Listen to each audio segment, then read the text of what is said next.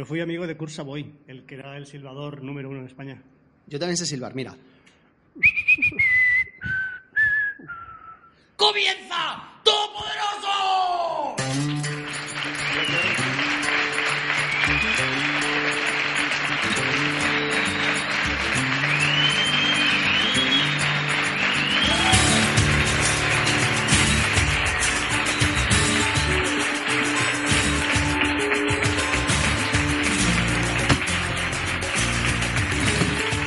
Bienvenidos de nuevo a la Fundación Telefónica, bienvenidos a Todopoderoso.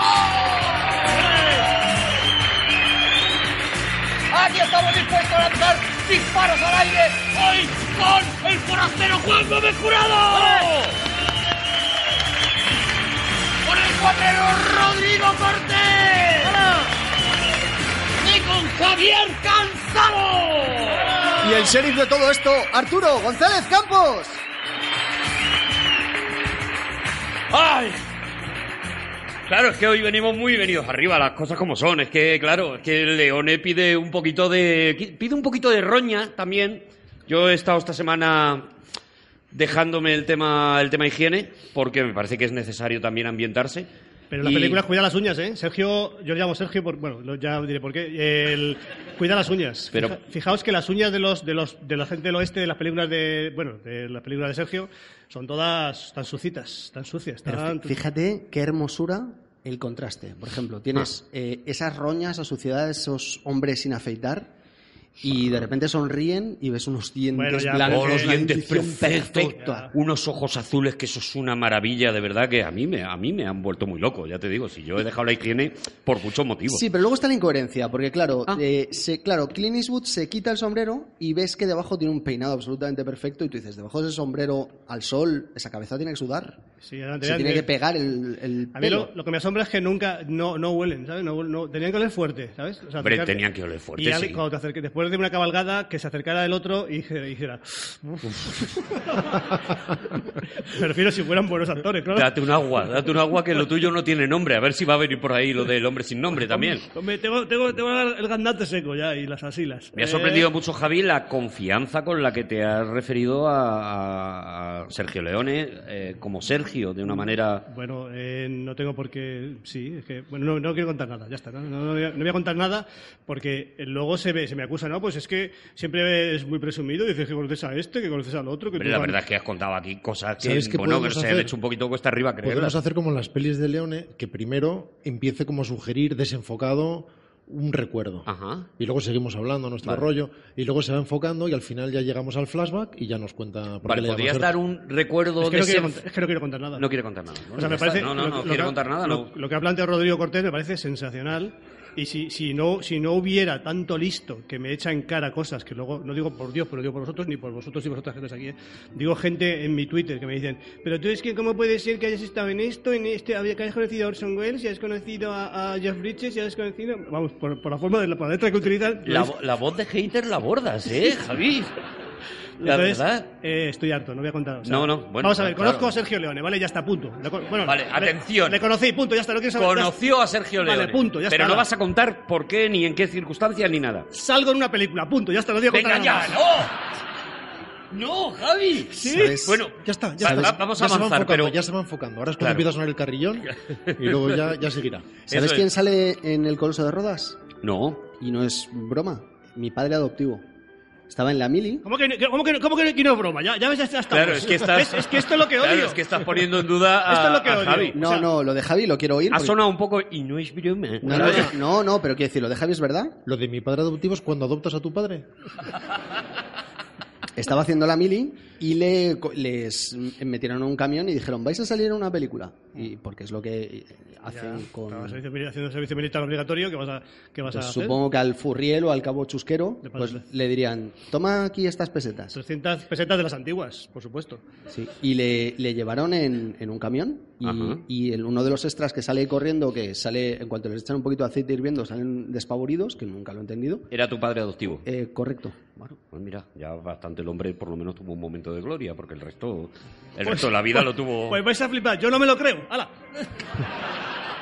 Bueno, vamos por parte, vamos por parte porque claro, va a salir rodajes en España, van a salir un montón de cosas a lo largo de- del programa de Sergio Leone, que es el señor que nos convoca hoy aquí, un señor que ha hecho unas cuantas películas, unas cuantas películas y que con esas cuantas películas pues ha cambiado el cine y ha condicionado todo el cine que vemos ahora mismo y de eso yo creo que, que vamos a ir hablando porque este señor de repente en su locura allí en Italia perdido, de repente cambió la manera de hacer cine, la manera de, de concebir el western. Bueno, vamos, hablemos de, de todo eso. Rodrigo Cortés, eh, Sergio Leone, tú no has conocido a, Sergio Leone, no ha salido ningún padre adoptivo tuyo de los que muchos que has tenido en una película suya, o sea, tu relación con Sergio Leone Es, que es estrictamente te profesional. convierte en prescindible en este programa, porque todo el mundo tiene muchas cosas, pero Mi relación con él es director-espectador, una relación respetuosa. pues vaya, pu- pues qué flojo, qué flojo.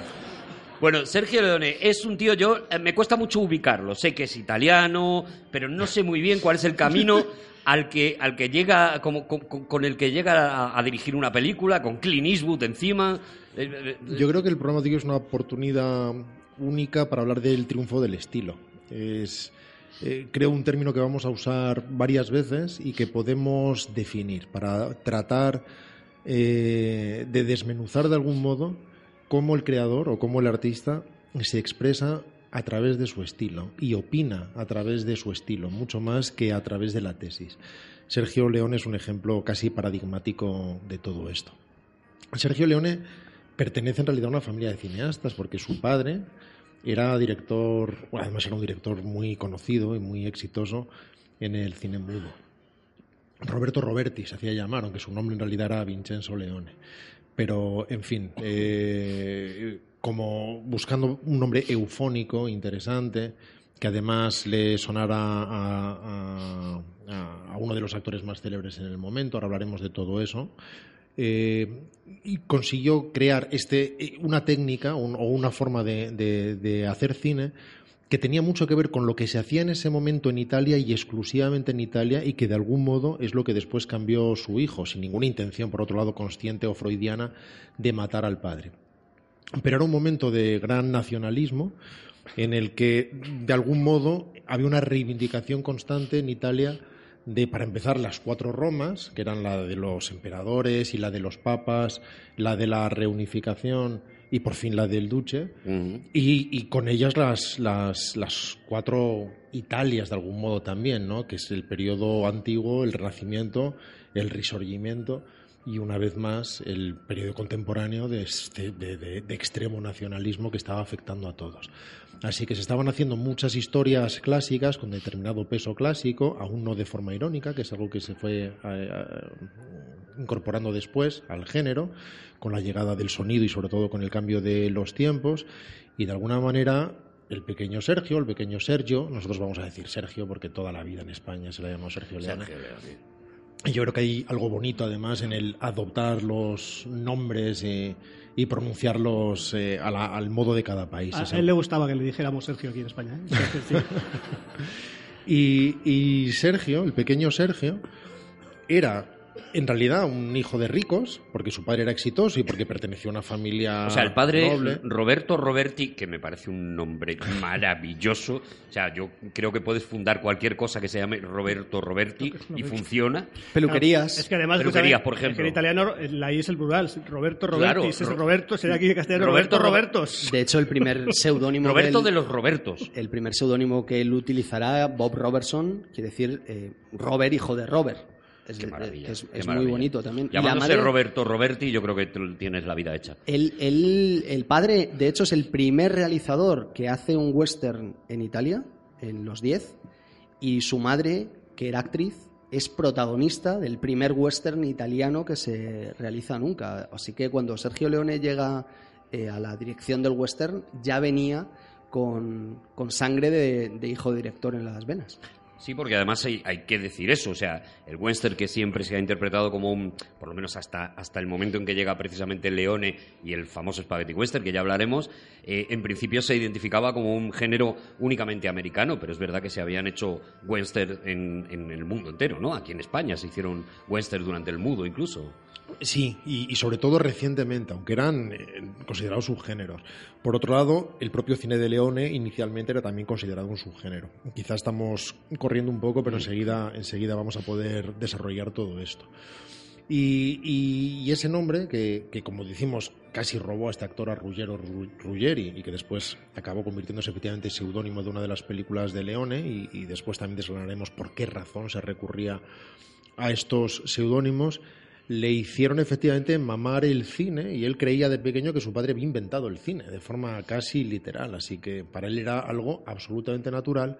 Creció en los rodajes, su padre lo llevaba a los rodajes, se incorporó enseguida en trabajos menores y, en fin, mamó esto de forma absolutamente natural. Pero más allá del hecho anecdótico, muy interesante sin duda que acaba de mencionar Juan de, de- de Roberto Roberti como primer realizador de un western en Italia, en realidad sus influencias no tenían nada que ver con lo que había hecho su padre en un western absolutamente menor y más bien adocenado, sino con el western clásico americano que había mamado de niño junto con todos sus amigos. Eh, antes decía que a pesar de ser de una familia acomodada, eh, él era un niño de la calle, no un niño de la calle por pobre o por callejero, sino de forma absolutamente vocacional. Simplemente sus padres estaban haciendo otras cosas y él la liaba con sus amigos, algo que acabó volcando en alguno de sus proyectos y, y- y que nunca devino en uno de los, de, de los guiones en los que siempre quiso trabajar y que finalmente eh, abandonó.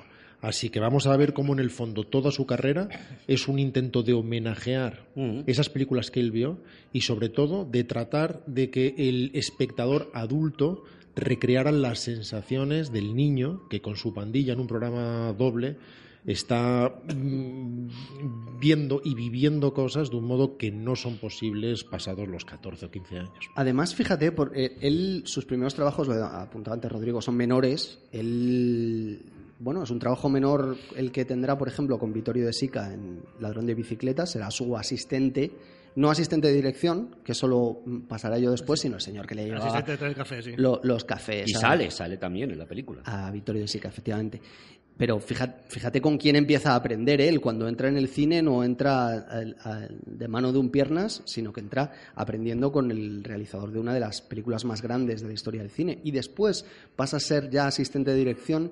No sé si podríamos equipararlo hoy en día, Rodrigo, al director de la segunda unidad, porque en algunos casos mm, ejerce ese papel, por ejemplo, ¿no? En realidad son cosas distintas. Lo que pasa es que él hizo tanto de ayudante de dirección, que efectivamente tenía labores que excedían un poco a las actuales, como de director de la segunda unidad, que son y eran cosas distintas, pero que, pero que desarrolló. películas como Quo Vadis, Ben-Hur y en Los últimos días de Pompeya, en la que incluso él acaba eh, dirigiendo la película. Eso fue un poco después porque en realidad él se acogió bajo el ala de Mario Bonar. Mario Bonar era un realizador italiano de gran éxito que lo acogió prácticamente como un hijo, casi más que el propio Roberto Roberti, no por ninguna razón extraña, tenían una buena relación. Y de hecho a Sergio le dolió siempre que su padre muriera antes de que, de que le pudiera ver triunfar. Un complejo también psicológico típico, pero que llevó arrastrando ¿Qué me dices? toda su vida. Pero, pero aprendió mucho con Mario Bonar, que le reveló todo tipo de secretos y, y- y además eh, con él fue eh, teniendo cada vez más responsabilidad. Mm, Lo cual además le granjeó gran fama y predicamento en ese momento dentro de la industria. Se consideraba que era un ayudante de dirección muy estricto, capaz de organizar escenas muy complejas, de mantener el orden en sets que no estaban dados al orden, porque al fin y al cabo estaban llenos de italianos, y los españoles también podemos decir algo al respecto Algo sabemos. y, y- y ni al silencio. Y, fue ganando en responsabilidad, pero incluso cuando se le ofrecía hacer determinadas películas, él no quería hacerlo por varias razones. Para empezar, porque su sueño efectivamente era dirigir, él sabía que estaba abocado a la dirección, pero quería esperar el momento adecuado y saber que lo hacía con el presupuesto adecuado y no haciendo simplemente subproductos. En ese momento, del mismo modo que durante varias décadas en Estados Unidos, el género por antonomasia, el más popular y el de más predicamento y de más número de películas realizadas era el western, en, el, en Italia era el peplum. El peplum que es lo que siempre hemos llamado películas de romanos, pero, pero películas de romanos italianas que tienen sus propias características. Espagueti romano sería más o menos, ¿no? Pas- Bueno, de alguna manera sí. O sea, si Nos ha gustado la definición, ¿no, Juan? Pues no. Espagueti romano, claro, es que es un poco... Fettuccini. El fettuccine. En realidad Peplum se llamaba así por una latinización Del de- peplo. de- de una- del peplo, que es una túnica corta, muy propio de, de los griegos. Y que identifica clásicos. mucho a, esa- a esas películas. Claro, que al final era una forma de decir que también se llamaba de espada y sandalias, era una forma de identificar. Señores con piernas Sí, depiladas. Por, por aclarar un poco, el peplo es una túnica exclusivamente femenina durante la época clásica griega Mm. y que cuando se traslada a- al peplum, Al cine. al cine, eh, llevan hombres y mujeres. De forma que aquello tiene, acaba teniendo todo una connotación un poco homoerótica, porque aparte eh, las llevan muy cortitas, las faldas, los hombres, Sí. y entonces a- ahí se ve, una, se ve una huevera que en Bueno, ningún caso que debería estar. todos los Bueno, yo es uno de mis géneros favoritos. Todos los Ya- actores son, son, son atletas todos, y, pero el, el, el nombre Peplum es un, es, es- deviene de un, de un artículo de Caballero de Cinema, ¿no? un, un artículo ¿Ah, intele- sí? muy intelectual, sí. Es un género que todos nos parece de- un poco de broma, un poco menor, ¿no? el, el Peplum, pero la, sin- el- el- el- la nomenclatura de Peplum sale, de, un, de un artículo sesudo sobre... sobre De asunto. Cinema. Fíjate, sí, de oye, pero- Cinema, sí. Eh, eh, a- a- vamos a seguir con, con A esto mí me, porque me gusta mucho el Peplum, eh, ya lo digo. eh, Me gusta mucho. Yo he visto todas las películas a mí me Peplum. vuelve. Todas. ¿Te gustan todas. las películas de romanos? Me vuelven locos. Si, si salen gladiadores, ole. Cuando hay un gladiador en el cine, digo, ole, Ole, película, ole aquí quiero quedarme a vivir. Incluso, incluso Pues para lo- Estás contando mi vida. Los millennials que igual no han visto un peplum en su vida, nosotros nos los ponían en los sábados por la tarde. siempre, sí, sí. Mm, es un género que normalmente tiene un esquema muy claro de un señor que es un superhéroe for- forzudo y muy musculoso Son atletas todos, los, los buenos son todos atletas. y siempre responde a un único esquema de guion, que es que hay un señor forzudo y musculoso que llega a una tierra extraña. Puede ser Maciste, Sansón, Ursus, Ulises, Ursus. Ursus. Sí, entonces este señor llega a una tierra extraña en la que encuentra un tirano que tiene esclavizada a la población, que por supuesto son todos majísimos y encantadores y muy esclavizados. Y este hombre poderoso y muy fuerte se enfrenta normalmente a una mujer que es malvada Ujú. y que acaba cambiando de bando, y también al tirano. Y atención, porque aquí viene el doble combo, es eh, lo que tiene que hacer siempre es enfrentarse a, a una desgracia que le ocurrió de niño. Y eh, los mejores peplums es cuando mezclan las dos subtramas de manera que el tirano sea también el que exterminó a su familia de niños. Eso, claro, eso ya me vuelve loco. La Claro, entonces, si ya. habéis visto Conan el Bárbaro, Conan el Bárbaro es básicamente Esas un las veo de pie. Conan el Bárbaro es un, es un peplum. Conan el Bárbaro, aparte de por sus raíces italianas que tiene, eh, y muchas, y también haber sido hecho eh, aquí en España, el, el esquema narrativo es exactamente el mismo. Tirano que arrasa una aldea del héroe que acaba volviendo como un gran forzudo que elimina... Bueno, y hay otra premisa que es fundamental y que es que el 95% de los actores y actrices sean malos. Eso es muy importante. O sea, o sea, tú, tú ves a- tú ves al protagonista que entra en un sitio y le ha dicho al director, tú tienes que mirar a ver si encuentras algo. Entonces entra en la escena y hace, Mira a los lados. es así, es así, Perplejo. siempre, siempre, siempre, siempre. ¿Hay peplum bueno, Rodrigo? El peplum tenía además mucha. eh, hay peplum. El único pep. Sí, hay peplum bueno. Nada, he empezado dos frases y he decidido pararlas las dos.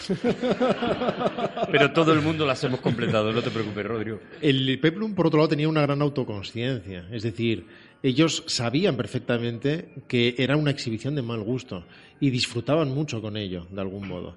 Quiero decir que incluso películas con mal gusto también, al fin y a la postre, como La túnica sagrada, qué sé yo, eh, no son peplums eh, propiamente, porque es un género, insisto, que tiene que ver con el, con el cine italiano, con una forma, una vocación muy determinada a la hora de enfocarlo. Por eso yo diferenciaba entre películas de romanos y Claro. películas espagueti romanos, que son Bueno. las que te llevan, tal. Pues he sido criticadísimo. No, pero espérame, está Espartaco, la de Kubrick, y luego está la que yo vi, que es mi favorita, El hijo de Espartaco. El hijo de Espartaco, buenísimo. Es que no te lo puedes creer. El hijo de Espartaco no te lo puedes creer. pero el Dice, por peplum favor. es el hijo de Espartaco. Quiero decir que Sí, claro, Espartaco no es un peplum. Ahí estoy, eso es. Gladiator no es un, te- no es un peplum. Claro, eso es. E incluso el coloso de Rodas, incluso no es un peplum. Aunque lo parezca, no es un peplum. Ojo. Ojo que no. No, no, no, no, no. O sea, hay, hay cosas de, de, digamos, en el aspecto formal que dices, perdóname, aquí hay un director, esto no está hecho por, esto no está hecho para, pa- no lo quiero decir que, joder, vamos a ver. No como en las otras, ¿no? Las otras dices, bueno, las- vamos a Estoy muy dolido porque estáis hablando de mi género favorito No, y si lo me- estáis eh, eh, poniendo pero de verdad. que me eso, encanta. eso solo es que el Coloso de Rodas es mejor peplum. Quiero decir, también, o sea, hay mo- Es- una barbaridad de spaghetti westerns terribles. Claro. Malísimos. Malísimos. Entonces, Spaghetti Western no significa bueno ni malo.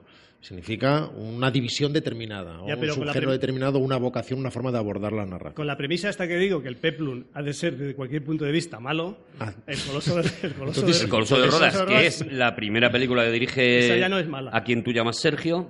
Eh, bueno, Eh, pues porque- bueno, por tu confianza, por lo vale, que sea. vale. No, no, no quiero entrar, me has pedido que no entre. Hay, hay que contar además que el Peplum se hacía en Italia, eh, algunas escenas también se hacían en España porque era más barato rodar, pero sobre todo en los estudios de Cinecittà, que también es... En Vale, pero- los interiores, en los interiores. Los exteriores casi siempre eran en España, ¿no? No tenían esos paisajes o esos decorados. Y de hecho, el Peplum es fundamental para entender el posterior Spaghetti Western, ya que muchos de esos rodajes descubrían localizaciones que se usaron después, además de técnicos y además de una determinada formación cinematográfica que previamente no existía de forma tan desarrollada en España a la hora de construir decorados, etcétera. Claro, es que de eso quiero hablar yo, porque me parece que ese cambio en el cine, de que de repente pues, exista la posibilidad de que haya un director italiano que acabe haciendo películas western, tiene que ver con una situación concreta y es eh, algo que conocemos mucho en España, que es cuando de repente el método de producción americano, digamos, cambia y empieza a trasladarse a, a Europa. Me imagino, ahora, ahora nos contarás, ¿no? Me imagino que por precio, por tal, y empieza a crear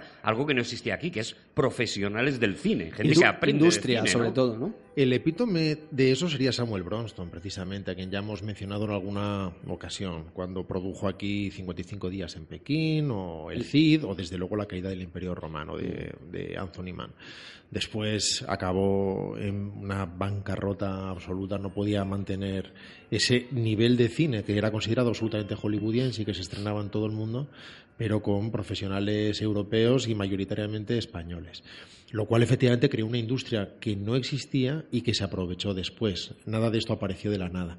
Por otro lado, como anticipaba antes Juan, Sergio Leone se formó con grandes directores eh, americanos de los que se iba de los que iba descreyendo de uno en uno, que le suponían decepciones uno a uno. Casi todos ellos además habían hecho westerns que él adoraba. Desde William Wyler con sus Horizontes de Grandeza, para el que rodó parte de la segunda unidad de Ben Hur, hasta, qué sé yo, Robert Aldrich con su Veracruz, o, o Robert Wise, o Raúl Walsh. Raúl Walsh ha hecho muchos, muchos westerns y él trabajó con él. Aprendió mucho y de hecho se le consideraba increíblemente bueno porque querían trabajar con él cuando él no sabía una palabra de inglés. Él no supo jamás inglés, paradójicamente, cuando no hizo otra cosa que rodar en inglés. o Y así. eso le salvó la vida, ojo, ¿eh? ¿Por qué? Os lo cuento después. Aquí hay mucho Que no puedo ya, con aquí- tanta tensión, de verdad. Aquí bueno, no- ahora, ahora lo cuentas, Juan. mucho desenfoque y mucho carrillón. Sí, sí, sí, sí, Hay estoy- que elegir un flashback, pero está bien, vamos a, vamos a revolucionar el género. Eh, y con estos directores americanos, cuando él, insisto, no sabía una palabra de inglés y sin embargo se lo rifaban porque tenía un- un- una forma de comportarse en rodaje y de manejar escenas imposibles en las que iba consiguiendo además cada vez más y más responsabilidad, con lo cual tenía labores cada vez más eh, no, no solo técnicas sino creativas y, y- y- y narrativas, fueron las que lo iban aproximando más y más a la dirección. Algo que sin embargo solo hizo cuando prácticamente hizo la mitad de los últimos días de Pompeya, una adaptación muy muy libre de la célebre novela de Bulwer Lytton, en la que él se tuvo que hacer cargo de prácticamente todo por una razón bien objetiva que justifica cualquier tipo de sustitución, que es que Mario Bonar, el director oficial, murió. Sergio Leone acabó de hacer la película. Si quieras que no, eso te obliga a cambiar de director, de verdad que, que ahí hay pocas excusas. Hombre, pero es que hay un contrato ya, pero está muerto. Bueno, sí, lo entiendo. Bueno, pero podían haberle hecho como al Cid, le subían ahí a la silla A de director dirigir, claro. y, y había, y estaba Leone detrás moviéndole las o Jim manos. Henson, claro, sí, sí. sí. decidió no firmar como codirector, entre otras cosas, como por respeto a- al que al fin y al cabo era su maestro. Quizá no, no, no tanto estilístico, pero al fin y al cabo el que lo acogió y, y fue su, su mentor e insisto, su segundo padre, si no el primero. Y, entonces fue cuando decidió por fin dar el salto a la dirección, efectivamente con un peplum, el género más popular del momento, insisto, que trabajaba desde la ironía, con mucha autoconsciencia, cada vez más irónico, también Sergio Leone aportó mucha ironía, y que tenía una especie de relación con la intelectualidad amor-odio extraña, es decir, todos los intelectuales consideraban que era un género absolutamente menor, y a la vez les fascinaba su enorme penetración popular y hacían estudios de lo más sesudos tratando de explicar por qué era esto, lo cual generaba también un determinado respeto. Y en todo caso, a nosotros retrospectivamente nos sorprende que Sergio Leone empezara con el Coloso de Rodas, cuando lo tenemos tan identificado con, con eh, westerns enormemente estilizados, pero él lo hizo sin ninguna vergüenza, porque para él la concepción del cine era la del espectáculo. El cine siempre era espectáculo, siempre era fiesta, color, eh, crear una fábula, narrar desde, no, no, diré con ausencia de realismo, ya que él se formó en el no realismo y curiosamente todos sus datos y todos sus datos no, todos sus detalles y elementos de atmósfera tenían que estar muy sujetos al suelo, pero siempre desde la estilización y desde el tono de fábula. Así que decidieron poner adelante un peplum que tenía más presupuesto de lo habitual, con lo cual no estaba aceptando un trabajo menor y que acabó teniendo también más estilo de lo habitual, que es lo que le molesta un poco a Javi a lo mejor. Yo creo que hay, hay eh, ya en el Coloso de Rodas hay dos constantes que, que, atravesarán todo su cine, que los primeros planos de rostros, que está mm. ahí, y, y, y, eso, eso está, está muy claro. Y luego otra cosa que se me ha olvidado. Eh... Ajá. Pero no, eh, pero, no, me digas que me la vas a contar luego. O sea, si se te ha olvidado, se te ha olvidado. No, pero, pero, a mí no me cargues más de Ah, no, no, ya, ya, me acuerdo, me acuerdo. Y que siempre hay mucha gente en todos sitios. O sea, en, la, en todas las películas de, de eh, las películas de, de, Sergio, de Sergio Leone, para, para vosotros, eh, en todas las películas hay multitud, siempre, en cualquier lugar. O sea, dices, pero vamos a ver si es un pueblo, es un pueblo de, perdido de Arizona, que hay ocho casas. ¿Cómo puede haber 200 personas en la calle? Es verdad, hay más gente que casas. Y, y, el Coloso de Rodas ya es así. O sea, está lleno de Rodas, que por cierto, yo he estado en Rodas y me lo pasé, ah. me lo pasé muy bien. Estuve con mi familia, con mis hijos, y me lo pasé todo el rato diciendo, no jodas Rodas. Y me lo pasé y, nadie, y, nadie, me podía decir nada porque estábamos en Rodas, ¿vale? Y, y... bueno, pues... Pero fuiste, fuiste con un paquete, fui en, en un, un, paquete que te permitía decir no jodas Rodas a todas horas. Es que fue, es vergonzante porque fui en un, en un, en un crucero, pero bueno, ya está. Eh, las personas a veces cometemos errores en nuestra vida y ya y entonces estuve en Rodas y también me decían mis hijos, oye, vamos a tener, no me jodas Rodas. Y eso fue mi rollo. Claro. Bueno, me lo pasé de narices. Qué maravilla. Pero en, esa, en esta película ya se ve, siempre hay multitudes, en las, los banquetes, en las calles, cuando hay una catástrofe, cuando siempre está atestado siempre, y que luego lo continuará en todas las películas. En la en Eras una vez en América, el barrio de los judíos dice, pero por favor, pero vamos a ver, hay, ¿Cuánta gente vive hay aquí? 4.000 judíos en la calle, por favor, ¿qué es esto? El, lo que, antes lo ha apuntado Rodrigo, que no es un maestro estilístico Onar, pero sí que es un maestro que le enseña, porque el, al, el cine no solo estilo, o el, el ejercicio de la dirección no solo estilo. A eso llegas cuando sabes lo que estás haciendo y eres un genio, pero básicamente lo que es la profesión, que es lo que le enseña este hombre, es lo que aprende a través de esa industria que se ha generado antes de que él llegue y que de alguna manera eh, también se trasluce, yo creo, en el Coloso de Rodas. Yo creo que sería interesante además que habláramos un poco de cómo funcionaba.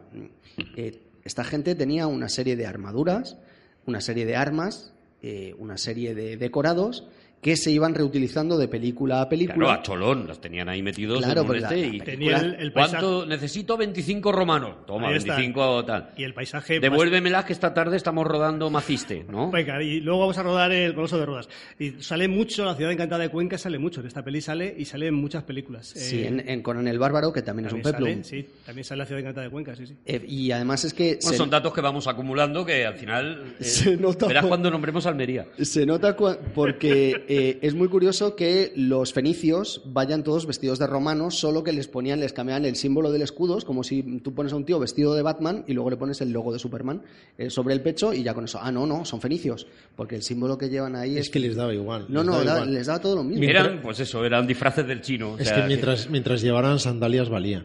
Y de hecho, eso se va a notar también en el western, que, que a pesar de que él se documentaba mucho, después, insisto, todo lo estilizaba, lo cambiaba y le daba un tratamiento puramente estético y expresivo, que por otro lado es lo que precisamente cambió las reglas del género. En Tú has esta- estado en Chinechita, por cierto. Sí, Chinechita.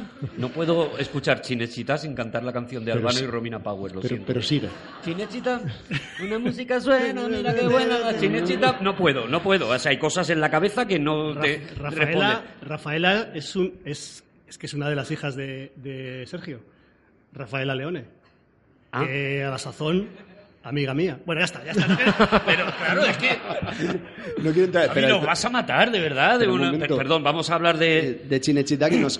Yo, ¿Has yo- estado allí? yo haré el esfuerzo cada vez que lo nombréis, ¿vale? Hablemos de esa ciudad del cine es italiano. uno de, est- de estos lugares míticos en el mundo. Eh, para nosotros, fundamentalmente por Fellini, pero, pero es- existía ya desde el cine mudo y en, y en realidad tenía una determinada asociación con el fascismo inicialmente en su construcción precisamente de esta ciudad de una forma muy rigorista donde se iba a integrar toda la industria. Eh, yo tuve la ocasión de ir a Cinecittà hace no demasiado en la promoción de una de las pelis, porque uno de los debates se producía ahí. Y, y hay una parte con el Cinecittà actual que en el fondo resulta muy triste, porque uno puede ver todavía desde, qué sé yo, la cabeza del Casanova de Fellini, la que estaba semisumergida en el agua, a los restos, prácticamente derrumbándose ya, de Guns of New York, película que rodó allí, también con el auspicio parcial de Alberto Grimaldi, de quien hablaremos después. Y sin embargo, lo que se estaba haciendo en ese momento en los platos era Gran Hermano y las, y las sitcoms eh, italianas, Qué bien, ¿no? que al final es lo- Bueno, pues gente con poca ropa y disfrazados. Al final es un poco lo mismo que estaban haciendo. Pero algunas de las películas más míticas de nuestros recuerdos, desde el Roma entero, que prácticamente está construida de Fellini, eh, e insisto, eh, salvo el neorrealismo, evidentemente, que estaba rodando fuera de estudio por razones vocacionales y, y- y filosóficas, se ha producido en ese lugar, que sin embargo no muere y que sigue auspiciando muchos rodajes. Pero es una visita recomendada si, si os acercáis a Roma. Oye, el Coloso de Rodas, yo la he visto y, y digo por, por- por- porque es la primera que ha dirigido él y hacer alguna mención por lo menos. Yo la he visto y me, me parece que no ha envejecido todo lo bien que, que debería, a lo mejor De- todo el género. Perdón. De joven tampoco era buena, ¿eh? O sea, antes Rodrigo dijo que la hizo sin ninguna vergüenza y efectivamente se nota porque la firmó. El problema que tiene esta película es que el cine, como, tal y como nos ha contado Rodrigo y hemos explicado aquí un poco, Javier era- está indignado, ¿eh? Porque sí, a él le gusta que- mucho no sé el Coloso de era- Rodas y de repente... Era una industria, bueno, pues ahora la defiendes si tienes narices. Eh, eh, Era una película que se hacía, o todo el peplum se hacía cholón, eh, básicamente de tenemos cinco días para hacer esta peli y allá os las apañéis. Y el aporte que él hace, que porque ya lo había aprendido tanto con Benur como con Quo Vadis, el aporte que hace Sergio Leone, es que él consigue que una película barata parezca cara, al estilo de Hollywood, lo que no consigue en esta película es hacer que parezca buena, porque no a día de hoy sigue sin- totalmente insoportable. Otra característica del cine de Sergio, para vosotros, insisto, perdonadme, Sergio Mm, Leone, sí. el, otra, aparte de las dos que he mencionado, hay otra, otra característica que ya aparece en esta película, y vais a decir vosotros, vais a decir, ah, claro, pues cuando, yo- cuando yo lo diga vais a decir, ah, claro que sí, qué, razón, qué razón tienes. Que quizás no lo digáis, pero lo penséis, ¿vale? El, uno, la multitud de gente. Sí. Dos, los primeros, ros- los primeros planos de rostros. De cara, y sí. tres, la buena puntería de todo el mundo en las películas. La buena puntería que tienen todos. En este Ah, caso, claro, arqueros. En este caso, los Sí, sí, arqueros que no te lo puedes creer la puntería que tienen con una flecha. No te lo puedes creer. Que luego, luego lo, lo retomará con Clint Eastwood y sobre todo Lee Van Cleef. Que para mí, para mí yo sé que yo sé que Lee Van Cleef no tenía tan buena puntería. Ya está, lo, he dicho, lo dejo ahí. De todas maneras, Juan, es verdad que no es una gran película, pero en ocasiones es injusto valorar las películas solo en relación consigo mismas o con la historia del cine. Muchas veces las películas se hacen para algo o forman parte de un paso en una determinada carrera o tienen que ser valoradas en relación con otras películas de la misma división. Y en ese sentido es imposible no percibir que ahí hay un director. Sí, Algo que claro. no sucede en muchas otras películas de este estilo. Un verdadero director. Es verdad que la película resulta encorsetada muchas veces con esos planos generales, Sí, un poco naif, teatrales, con todo el mundo sí, sí, dispuesta. sí, sí, sí. Naif, eso, eso es otro tema, porque eso es una cosa absolutamente Este. autoasumida. Vale. Sabían exactamente lo que estaban Vale. haciendo. Querían eso. O sea, si, si llevan esas tuniquitas y le estás viendo los calzoncillos al protagonista amarillos, es, todo el mundo sabe que, se- que eso es lo que está pasando. Y es lo que Y quiere. todo el mundo sabe que es parcialmente ridículo, pero de alguna manera hay algo que entusiasma con todo eso. Eh, y sin embargo, por ejemplo, en todas las escenas de masas del final, las destru- la, la destrucción, que en el fondo el Coloso de Rodas nos da la impresión de ser una especie de trasunto de los últimos días de Pompeya también, con esa destrucción Sí, final, en sí, este sí. caso debido a otras razones, pero al final tenemos un montón de gente en túnica corriendo mientras la ciudad se desmorona. Un terremoto. poco también, ¿no? Va siguiendo un poco esa Efectivamente. estructura. Y esas escenas finales, por ejemplo, están hechas con una calidad muy por encima de lo habitual, demuestra un manejo de la figuración enorme y además también estas escenas, por ejemplo, en las que se preparan para hacer algo, lo que sería el equivalente a que sa- salir del caballo de Troya para comenzar la invasión, tienen un manejo de la música solamente con percusiones, de forma muy subterránea, sin, épica, creando simplemente eh, atmósfera que empezaba a prefigurar cosas que veríamos enseguida. Vamos a ver, la escena de hay un banquete, como en todas las películas de, de la época, hay un banquete para celebrar lo que sea. Esa escena del banquete, no, en películas, vamos a decir, serias, para que, para que Juan no se enfade, en películas serias no son mejores que, esas, que ese banquete. Ese banquete es espectacular. Está, está narrado de una manera que dices, hay un, hay un momento, es que la vi hace poco, me la volví a ver y me quedé flipado. Hay un momento que están, le gusta mucho, en las películas de los de romanos, les gusta mucho los saltitos, ¿no? En la que, que vaya ge- gente que dé saltitos y que hagan Sí, y baile, y que salten bailes, por un aro, salten por que ahí, o con fuego y saltar, tal. sí, sí. Bien, pues hay uno que tiene una banderola y entonces está- hace un paneo, está haciendo moviendo cámara con- continuamente Sergio, Sergio, y entonces se, se ve la, se ve de- en ese momento de cámara el- la, la banderola delante de la delante del Un poco como el de la pandereta de la tuna, ¿no? Uno que está ahí moviendo muy Sí, loco, pero- ¿no? Muy, pero- muy nervioso. Ya, pero sin drogas. O sea, quiero decir. Quiero decir que es algo. Y es algo. espe- Dice, pero esto cómo, cómo, cómo, se ha rodado esta escena así? Si es que es, es impensable, tío. Y, o sea, y, todo, y hay una cantidad, una, una cantidad de movimientos de cámara que eso dice, pero es un, eh, cualquier peplum dices, es que no. El Hay un es- homenaje incluso en la música que su- se tú casi puedes mm, meterle la métrica de triste y solo solo se queda el coloso. Es, Vale, pues es verdad. Yo, yo ¿eh? soy, yo soy muy, fan- pues, soy muy fan Donde del hacemos género. los cinco segundos de silencios en el otro programa, ¿vale, Eh, Juan? Yo soy muy fan del género, pero de esta película en particular me parece es, es fantástica. O Y sea, tened en cuenta que lo que está es demostrando algo simplemente y, y- y haciéndose un lugar en, un, en, en- en una industria en la que él ya es enormemente considerado desde su puesto. Es decir, él es un hombre enormemente exitoso que trabaja sin parar y que gana mucho dinero. Y que por fin decide, de acuerdo, vamos a hacer esta primera. Siendo además todos muy conscientes que están trabajando para chavales de 14 años. Bien. Y que esa es la vocación de su película. En ese sentido veo injusto que alguien con 52 decida que no es para él y que por lo tanto es mala. No está hecha de esa manera. No, no está haciendo lo que está haciendo Rossellini o, lo que, o, Antonioni o lo que después hará Bertolucci. O, no, no, no está jugando en esa división. A eso me refiero con que asume con absoluta alegría lo que está haciendo, tratando de extraer un espectáculo de esas premisas que son inevitablemente ridículas. Voy a lanzarme una piedra yo a mí mismo, por lo que he dicho antes. La película es objetivamente mala, pero es muy interesante lo que acaba de apuntar Rodrigo, que sí que me gustaría llevarlo un poquito más lejos. Eh, hay una estupidez inherente al crítico, al crítico de cine, al crítico literario, Pero no seas tan duro contigo. No, mismo. hombre, no. eh, que es el considerar Va a ser más rápido una piedra de verdad. el considerar que un género, que por el hecho de que una película, una obra o, eh, literaria, teatral de cualquier tipo se adscriba a un género o respete las reglas de un género, sea inmediatamente menor. Eso es uno de, las, m- de los mayores y más terribles papanatismos que te puedes echar a Bueno, y es algo cara. con lo que Sergio Leone, porque yo no tengo la confianza que tiene Javi, eh, tendrá que, que bregar luego cuando se ponga a hacer películas del oeste. Ay, También. que Habrá un montón de críticos que dicen, ya, pero es un tío que hace pelis del oeste. Es que ya le gustaría a muchos neorrealistas ser capaces de tener la capacidad de absoluto maestro del cine que tiene Sergio Leone Mm. Haciendo películas de género y muy concretamente las, la- las dos últimas. Y aquí ya mostraba qué tipo de director era. Inicialmente la película le iba a protagonizar John Derek. John Derek posteriormente era un actor, un actor que había estado además en Quo Vadis y que Hablamos estaba del Coloso todavía. pre- sí, y acabamos. Eh, que estaba preparando su salto a la dirección, sin decírselo a nadie, pero era algo obvio. A la dirección, después con su mujer, Boderek, Boderek. y, dirección de películas que estas sí que son, estas sí que podemos eh, calificar con toda alegría después si queremos y no queremos, así que no lo haremos. Pero John Derek va a ser el protagonista de la película y ya en los ensayos empezaba a tocar las narices más de la cuenta, probablemente con la intención de acabar desplazando a, a, a Leone, considerando que tenía más influencia en el set de la, que, de la que tenía y sin tener muy claro el tipo de carácter del director que tenía enfrente. Y empezaba a hacer sus gestitos con la mano al ver las columnas, a imaginar ángulos.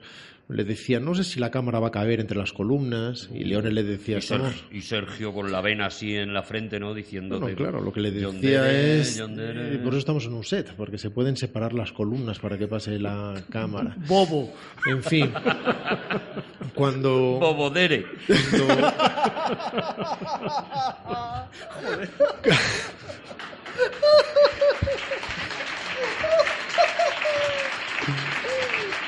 Pero es verdad que él aprende también ahí a, a- a- a ser, a ser director en todos los sentidos, ¿no? A también a manejar estrellas. Entre otras cosas, Bueno, lo manejó, mu- lo manejó muy, muy bien, además. Claro. Lo que hace llegado el caso, el, el momento simplemente fue decirle que si él, como director, le decía que saltara, que lo que tenía que hacer era saltar. Si le decía que se afeitara, se afeitaba. Y si le decía que le iba a afeitar media barba y la otra le iba a dejar rala, que eso es exactamente lo que iba a hacer. Y que de hecho lo que iba a hacer de verdad era simplemente irse a su puta casa, porque al día siguiente, si estaba él, no estaría, no estaría él mismo. Esto sin, sa- sin saber inglés. Si llega a saber Sergio León inglés, la que le cae a, a- a John Derek es, es fina, ¿eh? Y efectivamente mandaron a John Derek a, a su casa. Lo echaron. nadie quería perder a Leone, que tenía una posición que perdería por otro lado enseguida, que ahora hablaremos de eso, e hizo esta película que cumplió su obsesión, que es la obsesión de casi todo director de óperas primas en ese momento, que es que diera dinero, porque eso iba a determinar el futuro de su carrera. Tenían la responsabilidad de la inversión de un montón de gente y en su primer salto a la dirección lo que tenían que conseguir es que la película fuera rentable. Y de hecho es el peplum más rentable de la historia del cine italiano, ¿eh? Ojo. Y sin embargo, el Peplum dejó de ser rentable inmediatamente, no esta película. La producción italiana decayó de forma dramática. Esto hizo que mucha gente se fuera al paro. Fueron años de vacas flacas muy duras. Leone perdió esa posición que tenía. Le ofrecían trabajos y hay que reconocer que ante esto fue muy importante la intervención de su mujer que le apoyaba absolutamente y le decía, si no estás seguro, si no es lo que quieres hacer, no lo hagas, ya nos las apañaremos, ya veremos cómo sobrevivimos. No hagas nada que no quieras hacer, estate seguro de que haces lo correcto. Y por eso, cuando por fin hizo la primera película que dentro de un segundo vas a presentar, lo hizo, sin embargo, en condiciones enormemente precarias. Pues vamos con la primera película, o la primera película importante de Sergio Leone, la primera película yo creo que, que de las que comienzan una serie de películas que nos han convocado hoy aquí, la primera película se llama Por un puñado de dólares.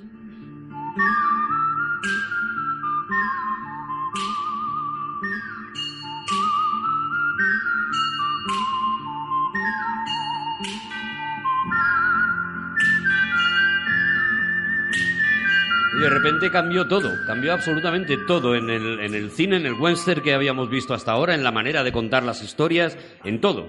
Hay que entender la diferencia entre el spaghetti western, que al principio ahora lo usamos con total naturalidad, pero cuando aparece el spaghetti western, eh, se el- Eh, Es un insulto. es un insulto, es un insulto racista directamente, ¿no? Es eh, bueno que los propios incluso italianos eh, asumen con bastante desgana porque ellos al western que entonces les venía de Alemania le llamaban el chucrut western. ¿Ah? Que esto es así. Eh, había un el equivalente a Emilio Salgari en Alemania era un señor, eh, un escritor bastante malo que se llama Karl May, que escribía westerns muy politizados en los que los indios eran siempre buenos y absolutamente maravillosos y los estadounidenses eran eh, malas personas que estaban invadiendo su territorio y haciendo cosas muy terribles no sé yo la precisión histórica de, de esto que estamos contando aquí, pero en cualquier caso eran los westerns que estaban rodando los alemanes y que estaban llegando a Italia. Y los italianos le llamaban chucrut western. Chucrut western. Y, entonces llegan ¿Y el gazpacho western no, no triunfó allí? El- Que no había. el- no había, ¿no? Vale, vale. No, No no, había. yo y, en- hago preguntas. y entonces em- comienza a aparecer la industria del spaghetti western, del western rodado por italianos. Luego os quiero hablar de la diferencia entre el eh, western americano y el western italiano, pero es muy interesante que consideremos... Luego, eh, ya por la tarde, ya para la, para la cena o... Más tarde. Pero- Digo porque a lo mejor ahora es buen momento. Una de, la- una de, de la, de, de una de las ideas, bueno, las ideas no, pero de que, que este es que, es que no sé cómo explicarme. Eh, todos los directores de western, no todos, pero que la mayor parte de spaghetti westerns se llamaban Sergios. Sergio todos. Sergio Ser- Corbucci, Sergio Corbucci. Sergio Mol- Molemma, no Molemma, no Malemma, Mo- Molem- Molemma, Molemma, Molemma. ¿Te lo estás inventando, Javi, un poco? Has arrancado la teoría y luego has visto que te hacía un poquito de agua. No pasa nada, ¿eh, Javi? El- la mayor parte de, de- de directores de western, spaghetti western, se llaman Sergio. Al menos dos. ¡Hala!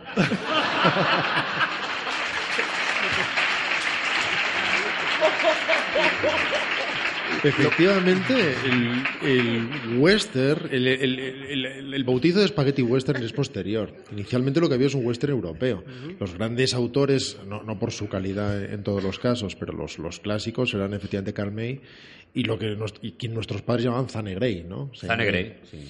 Y, y efectivamente todos estos westerns venidos de Alemania eran muestras muy pobres del género. Eran películas enormemente televisivas, hechas con muy escasos medios, en las que todos los actores, fueran de donde fueran, tenían seudónimos americanos para tratar de que colara en Europa, porque efectivamente en Estados Unidos y en Inglaterra no se vendían esos westerns, nadie lo intentaba. Y, sin embargo, lo que se empezó a hacer después en España acabó siendo fundamental, aunque no habría sido así sin la intervención de un esteta que simplemente lo revolucionó todo, ya que la, eh, este nuevo modo de industria no pretendía ser estilístico, sino simplemente un modelo de producción viable, ya que rodar en España era un 25% más barato, así que conseguían optimizar mucho más sus recursos y además tenían esos paisajes, a veces desérticos como en Almería, y, eh, y en otros casos simplemente porque recordaban a determinados estados, dependiendo si, si era el norte de España o era incluso en la zona del hoyo de Manzanares en, en Madrid. Sí, o, Navacerrada, toda, toda esta zona. sí. Efectivamente, o en, o en Burgos. Además, fíjate, esto yo creo que vi- visto desde la perspectiva eh, de la industria, eh, Spaghetti Western hubo 513 y en Estados Unidos llegaron tres. Concretamente, la muerte tenía un precio, por un puñado de, eh, por un puñado de dólares, la muerte tenía un precio y el bueno, el feo y el malo. Le seguían llamando Trinidad, por lo que sea en Hollywood no se estrenó. No, no, no funcionó. Se la perdieron. No son películas que no respetó nadie allí ni siquiera, de- ni siquiera después. Porque no, no se escribía a su tradición, porque consideraban que era suya. Y sin embargo, Leone lo que estaba tratando de hacer no solamente es cambiarlo todo porque es la obligación de un director que trata de, de darse a conocer, sino porque quería recrear sobre todo experiencias. E insisto, esa experiencia infantil.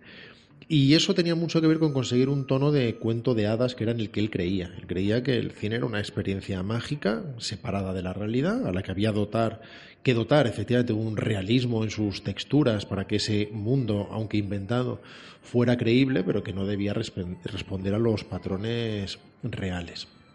Y, el, y por otro lado, el western, el western clásico estaba llegado, llegando a una etapa de declinamiento eh, para bien y para mal. Quiero decir que incluso las grandes obras como El Horizontes de Grandeza, que hablábamos antes de William Wyler, O Veracruz, ¿no? o Veracruz. Bueno, Eh, Veracruz tenía mucha más ironía, pero las, las, incluso las películas que estaban haciendo Ford se consideraba en ese momento que estaban llegando a una especie de pictoricismo más estático, creando grandes historias, lo cual en el fondo daba determinada, daba pereza a los espectadores que antes iban a verla con absoluta alegría para ver cómo se mataban indios o cómo se había perdido el sentido de la aventura, ¿no? Se había, se había puesto como más profundo esto que se llamó el western crepuscular, que es como el western analizándose En a el sí fondo el crepuscular es posterior, a- Es posterior a, a- Leone y de, hecho, y de hecho no es explicable sin Leone, pero ese es otro paso. Ah, pero fijaos, el, el western clásico era una cosa que cuando llega Leone desaparece.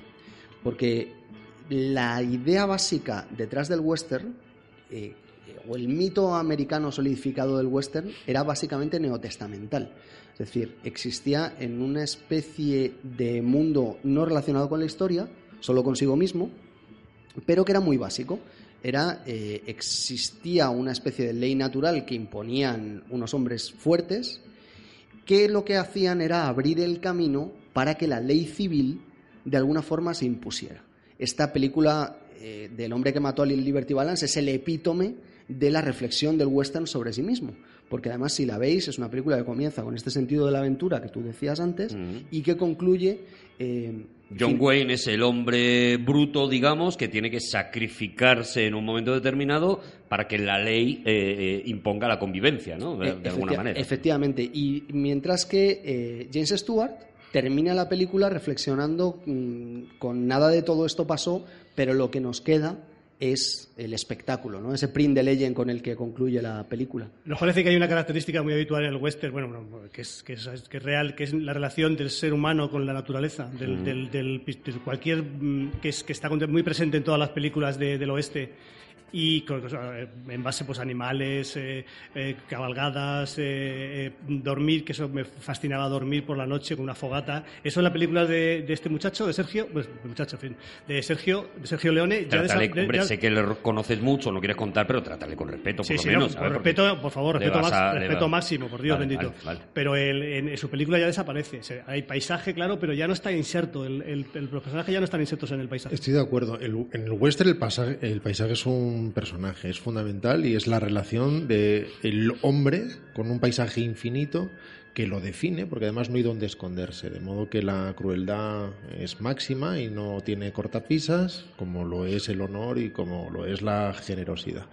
Y sobre todo ese enorme primitivismo en el que todos los elementos son absolutamente esenciales y a la vez sucede en esa época mítica, porque en realidad el western expresa una mítica, no, no, no, no una realidad, y, después Leone lo lleva más lejos y lo que hace es mítica sobre la mítica, empieza a hacer películas sobre películas. Y, y- y habla de esa mítica de la frontera, cuando las normas se están todavía escribiendo, cuando aún no están cerradas, la civilización no acaba de llegar y por lo tanto el hombre tiene un margen de actuación que después se constreñirá inevitablemente, como si esos años que prácticamente definen a lo que llamamos western en cine, que son entre 1850 y 1890, fueran una etapa mágica en la era del hombre en el que pudo ser eh, libre de nuevo. Y otra de las características, características además del género es que es esencialmente masculino. Eh, de hecho, en general, aún hoy en día, aunque esto está cambiando parcialmente, pero aún hoy en día a las mujeres no les interesa en general el western. Evidentemente. Como al- espectadoras, al- dices, como espectadoras. espectadoras, sí. Evidentemente a la gente de una en una le interesa lo que le interesa. No, no, no estoy hablando de eso. Estoy poniendo la cámara dos kilómetros por encima. Pero el espectador tradicional del western era masculino y en general a la mujer le da pereza el western, como al hombre en general le da pereza la comedia romántica, salvo al hombre de uno en uno y las películas de uno en uno, que entonces ya las reglas son completamente distintas, claro, cuando, cuando bajamos de nuevo la... Sí, pero la es verdad que se ha tenido siempre un poco la idea de que el western era una cosa, eh, eh, era un tipo de género que interesaba mucho más a, a los hombres y no sé si se concebía ya también de esa manera. Sí, sí, no, se concebía así Pensando desde... esto van a verlo hombres sobre todo, con lo cual vamos a hacer unas películas, bueno, pues directamente dirigidas Es a una ellos. ¿o no? mítica que inicialmente apelaba más a su psicología. Y de hecho, en general en el western, las mujeres tenían papeles muy secundarios. Era o la maestra que se enamoraba del héroe, o la prostituta que normalmente se le llamaba corista, pero que todo el mundo entendía lo que estaba sucediendo, o la matrona eh, que conseguía mantener a la familia y, y determinadas reglas. Y, y en el western clásico, que es algo que subvierta absolutamente Leone, eh, el western clásico era un género fundamentalmente moral, tal y como ha dicho Juan. Y de algún modo, estos personajes secundarios del western clásico americano, que por otro lado él adoraba, que él adoraba, pensemos por ejemplo en, en Fred Cineman y, y Solo ante el peligro, y pensemos en estos eh, fascinerosos que esperan a su jefe en la llegada del tren, que es Frank Miller. De alguna manera, estos que tienen una presencia secundaria en cualquier película americana se convierten en los protagonistas de las películas de Leone. Y la moral ya no tiene lugar. Entre otras cosas porque Leone era en realidad un intelectual y era alguien que dotaba de más fondo del que parece a sus películas, tenía una formación y, una, y estaba cultivado más allá de lo que uno pudiera imaginarse, a pesar de querer hacer estrictamente espectáculos, y procuraba que sus películas fueran fábulas, pero nunca parábolas. Nunca había verdades que hubiera que definir. A él le gustaba tratar un determinado conflicto y hacer lo posible por no posicionarse, para no, para no dar una respuesta, porque detestaba que las películas fueran afirmaciones. A- eh, Al hilo de lo de la moralidad, es tremendamente interesante que, bueno, a ver, ¿cómo explico yo esto? Porque hay, hay tanta tela que cortar con todo lo que ha dicho. Bueno, poco a poco, sí. Bueno, eh, empe- empecemos por las normas, porque lo, prim- mm, lo primero que hay que entender a la hora de comprender a Sergio Leone es que hay dos clases de directores. Hay directores que te descubren el mundo y hay directores que se inventan el mundo. Y Sergio Leone directamente en esta película pega un salto de calidad asombroso con respecto a mm, El Coloso de Rodas y inventa el mundo con las herramientas que hay a su disposición. Y lo que hace es eh, inventar de nuevo el género creando una especie de paracosmos tautológico en el cual se está explicando a sí mismo. con- Para cosmos No, pero- tautológico claro, y eh. crees que no vamos a quedar aquí tan No, tranquilos. pero, pero no, pero lo iba muy bien, pero es que ha dicho una especie de. Ah, Si- si vale. hubiera- Si dice un paracosmos Tautológico, pues dice. Como te estos, te lo entonces te- sí, ¿no? Te lo comes, pero como ha dicho una especie, dice, explícalo ahora. Es que era el espagueti cosmos.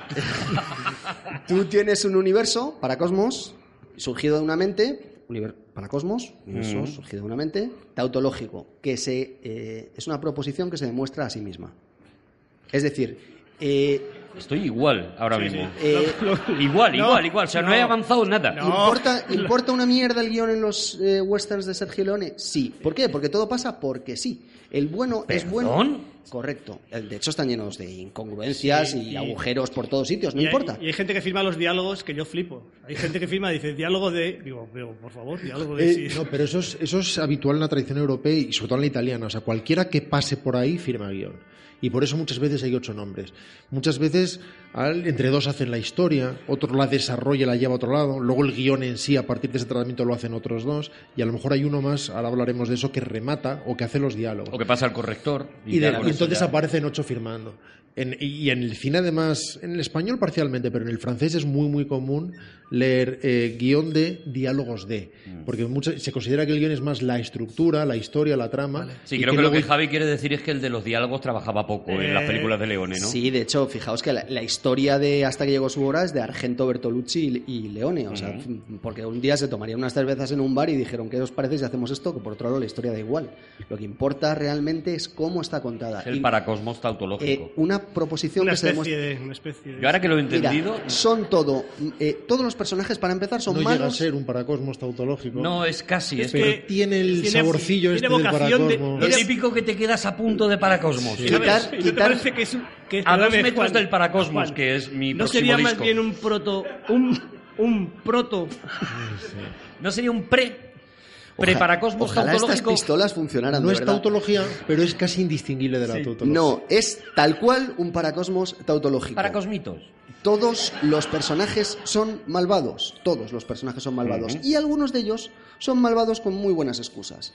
Como por ejemplo es el personaje del hombre sin nombre, de este de Clint Eastwood, que aparece por allí y de vez en cuando hace alguna cosa buena, pero básicamente a lo que se dedica es a matar personas y a enfrentar a unos con otros sin que eso sirva a ningún propósito, ni a la ley, ni a ningún sitio. Y esto te lo quiero trasladar porque es súper importante, Rodrigo. Yo quería. Vale, ¿me traslada primero?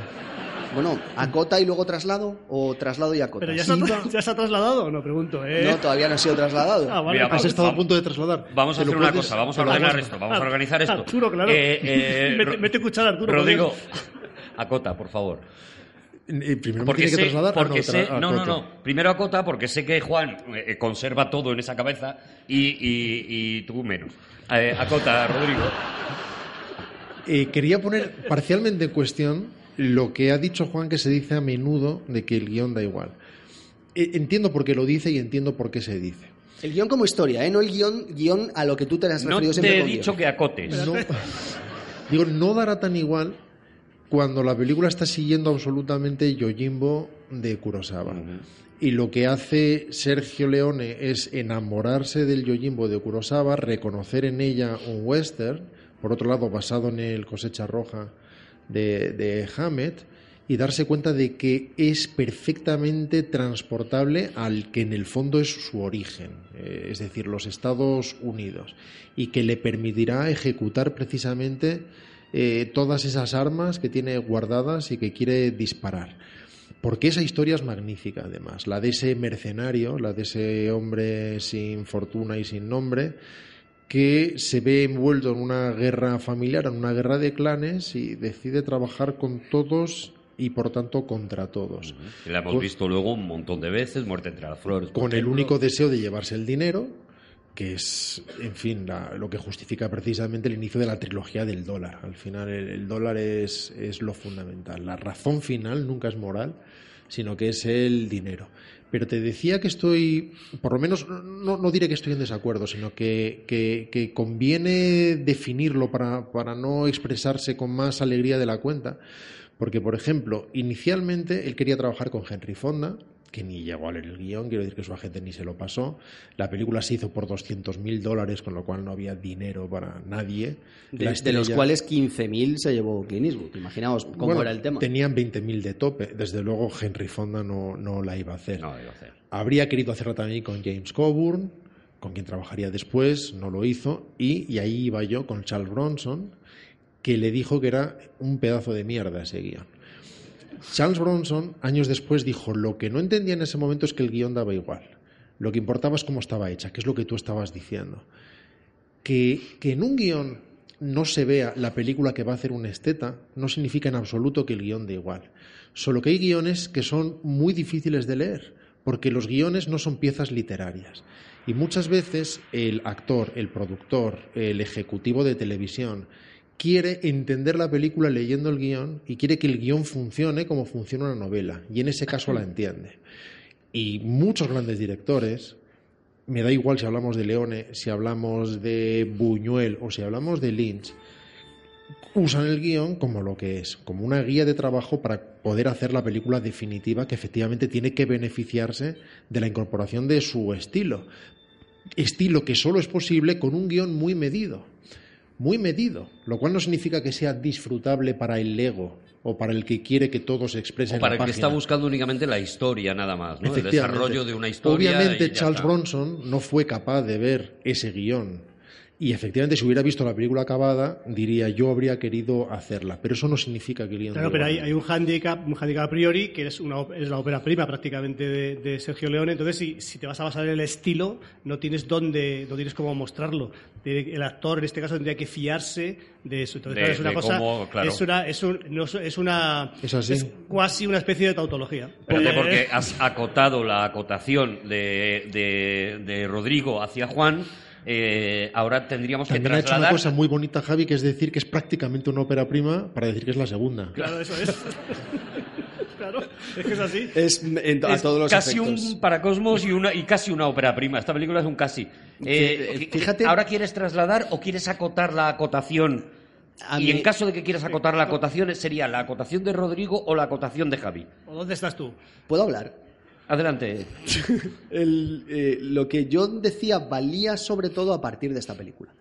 Y, y me- y aclaro mucho. Eh, alguna vez hemos contado en este programa, os recomiendo además una tercera que escribió Rodrigo Cortés sobre el guion y lo que acabas de explicar ahora mismo, de por qué el guion no tiene por qué ser una historia y tampoco tiene por qué ser tan importante, ni es exactamente lo que la gente cree que es. Mm. Y eso es, eso, es, eso es muy básico. Es verdad que el guion de esta película lo escribió en cinco días, porque lo único que se limitó es a plagiar descaradamente el Yojimbo de Kurosawa. Ostras, creo que eso es, es de lo más grave que has dicho en este programa, Ya, en, lo tam- en la historia, Ta- de también, verdad. ¿eh? también lo dijo un juez, que fue el que lo obligó a pagar. De todos modos, eh, estás, estás haciendo daño sin, Los neces- jueces sin dicen necesidad. Eh, bueno, déjame que diga una cosa. No quería, no quería decirlo ahora, pero digo, lo digo en este momento. La familia Leone sabe que estamos haciendo este programa, ¿vale? ¿Perdón? O sea, yo me Pero ha tengo una ha sonado amenaza, Javi. No, lo digo por Juanito. Lo digo la por familia Juan. Leone. No, no, no. ¿sabes? o sea, lo digo por Juan, que se está viniendo. Yo no me he ido a una señora haciendo puntos, yo me he ido a un señor con un gato así acariciando No, un gato. se está, vi- se está viniendo arriba. Y- pero y como que está- Juanito, o sea, esto es un Juan. podcast y no se oye, pero Rodrigo Cortés ha sentido con la cabeza No, muy que fuertemente sí, que a sí, cuando he lo- dicho pero lo plagio. sabemos, pero, pero, pero es, una, es una información, es una información que está periclitada, ya está, ya está. Vale, creo que a este paso no trasladas porque creo que Rodrigo quiere acotar Perdón un también. momento, perdón un momento, No, perdón, es- perdón. Al final estamos no- sin parar de Es un hecho, es un hecho. Na- na- nadie lo escondió. Mira quién me ha llamado, quién me ha llamado esta- perdón, quién me ha llamado esta tarde, perdóname, mira, mira aquí, recientes. Mira que me llama esta tarde, mira. ¿Quién me llama esta tarde? ¿Quién pone ahí? ¿Quién pone ahí, por favor? ¿Quién pone ahí? Andrea Leone. Es que es verdad, lo pone ahí. Cojones. Perdón. Perdón. No, perdóname, es que me, Perdona, me- Javi, me no, enfado, no, es que perdona, me perdona, tienes tanta razón, Es que me tienes tanta razón que no cabe en el espacio me- Fundación Telefónica Me entero, enfado, verdad. enfado, Yo creo que volviendo- Pido disculpas, eh, por la Lástima que Andrea en italiano es el nombre de tío. Vol- volviendo al. volviendo al. Si es que te pillan todas, Javi, te pillan todas. Eh, ¿Qué? Eso y que la gente que lo esté viendo en YouTube ha visto a Javi hace un rato haciendo cosas en el móvil, nada más. Volviendo a Sergio Leone y al enormérrimo maestro que es eh, sin parangón ninguno, aunque plagiara un poco, eh, es muy importante que, que, y por esto es lo que te quería trasladar aquí, esa reflexión que te estaba haciendo yo antes, Rodrigo, de que hay directores que eh, descubren el mundo y directores que lo inventan. Porque Sergio Leone inventa el mundo existe solo dentro de los límites de, su foto- de sus fotogramas. Los fotogramas son paredes, paredes que los personajes no pueden trasladar. Incluso muchas veces eso lo, lo demuestra él con sus movimientos de cámara, que los personajes se dirigen hacia la cámara, no huyen de la cámara. La cámara muchas veces está estática. Todo eso Rodrigo creo que nos lo podrá explicar mejor. ¿Entiendes a lo que me estoy refiriendo? ¿no? esto ha sido el traslado, ¿verdad? Esto es lo que yo traslado a, Vale. a alguien que sepa contarnos las cosas bien. Ojalá te entendiera, Juan. Vale. Vuelvo a empezar. Es lo de las columnas, que tú dijiste lo de las columnas que se quitaban, las columnas, El- pero que los, relaciones, las relaciones de espacialidad en su obra no, e- Ah, bueno, con las relaciones de espacialidad ya no se entiende existen, entre otras cosas, porque eh, si van a una aldea que todos hemos visto que está a medio metro, porque la estamos viendo al fondo del plano, se puede tirar 15 minutos el, el Clint Eastwood a caballo y todo el mundo entiende que En está eso bien. un poco Oliver Benji, es verdad. Que... Efectivamente. De repente, lo que está sucediendo también. Y no es- lo digo de- no lo digo aparte de por la broma, no lo digo por eso, sino porque también yo creo que el cine japonés y el cine el cine chino y tal tiene mucha influencia en lo que estamos viendo, ¿no? Eh, y no, y eso, eso tendrá que ver con el montaje y de eso hablaremos después y Rodrigo nos contará mucho cómo funciona con el montaje, pero hablando solo de que el mundo existe dentro de los límites del fotograma, hay una escena en Por un puñado de dólares en la que Lee Van Cleef le vuela el sombrero de la cabeza a Clint Eastwood. Ese sombrero va hacia atrás y lo normal que hace cuando alguien te vuela del sombrero de la cabeza Eso que es en la cae. muerte tenía un precio, ¿no? Eh, la muerte tenía un precio, exactamente. Eh, te- el sombrero cae al suelo. Sin embargo, ese sombrero vuela, vuela de una forma absolutamente imposible. Sí, es un y-. Y permanece en el aire durante 10 minutos. Por eso os digo que el mundo solo existe dentro de los límites de su fotograma. El fotograma es una pared y todo lo que está alrededor no importa, ni siquiera las, las reglas de la física en este caso. Estamos con un por un puñado de dólares, pero estamos en realidad centrando mucho, eh, hablando de toda la trilogía del dólar y todo el estilo eh, de, de Sergio Leone, ¿no? Por eso nos estamos a lo mejor centrando más en esta película y en realidad no. En realidad estamos hablando ya de un universo que nos encontramos de repente en, en- en una serie de películas. Si os parece, damos paso a la, a la siguiente película, pero en realidad vamos a seguir hablando de todo eso, ¿no? De, de un estilo que nace de un señor que se inventa una manera de, de contar y prácticamente una cosmología tautológica. Para Eh, Cosmos. para Para, eso me- se me ha olvidado. para. Cosmos tautológico. La siguiente película de la trilogía del dólar se llama La muerte tenía un precio.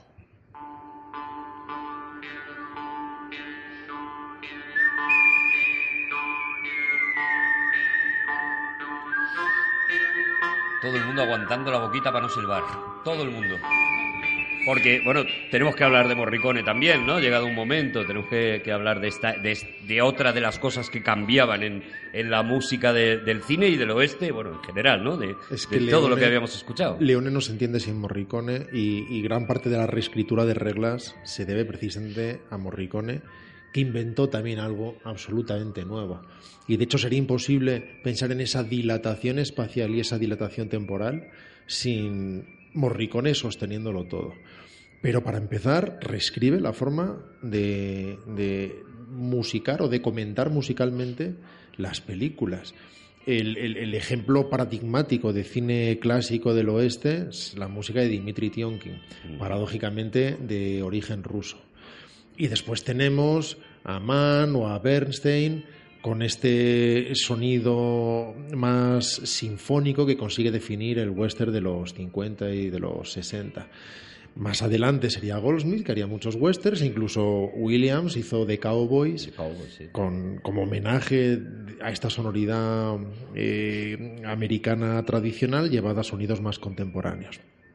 Pero Morricone lo cambió absolutamente todo, haciendo música que no tenía el menor sentido para empezar, y con un carácter y una personalidad definidísimas, únicas. prácticamente con una formación eh, filosóficamente digo, no, no, no, no literalmente, aunque literalmente casi también de rock, casi, casi se pone a hacer rock con el western. En la primera eh, consigue una personalidad única con ese con esa guitarra Sí. inicial y cuando entra el silbidito de Alessandro Ale- de Alessandro Alessandri curiosamente en España por alguna razón repetimos a menudo que el silbido es de Kurt Savoy o de Curro Savoy pero Curro Savoy no silbaba en las películas del oeste él hizo carrera parcialmente remedando los silbidos de, después, sí. de Alessandro ¿qué ha pasado? No, yo no quiero contar lo que me... Es que, claro, ahora con Javi, yo... Otro flashback. Yo conocía a Curro Savoy vamos allá y... Lo voy a contar muy rápido, pero, o sea, yo estoy aquí ahora mismo, eh, eh, aquí haciendo con vosotros todopoderosos de manera absolutamente casual. Yo eh, tenía un programa en la radio al principio, cuando yo empezaba y tal, y vino Cursaboy, que a mí sí que me vendió que era el tío que silbaba en las películas, ya te digo, ¿vale?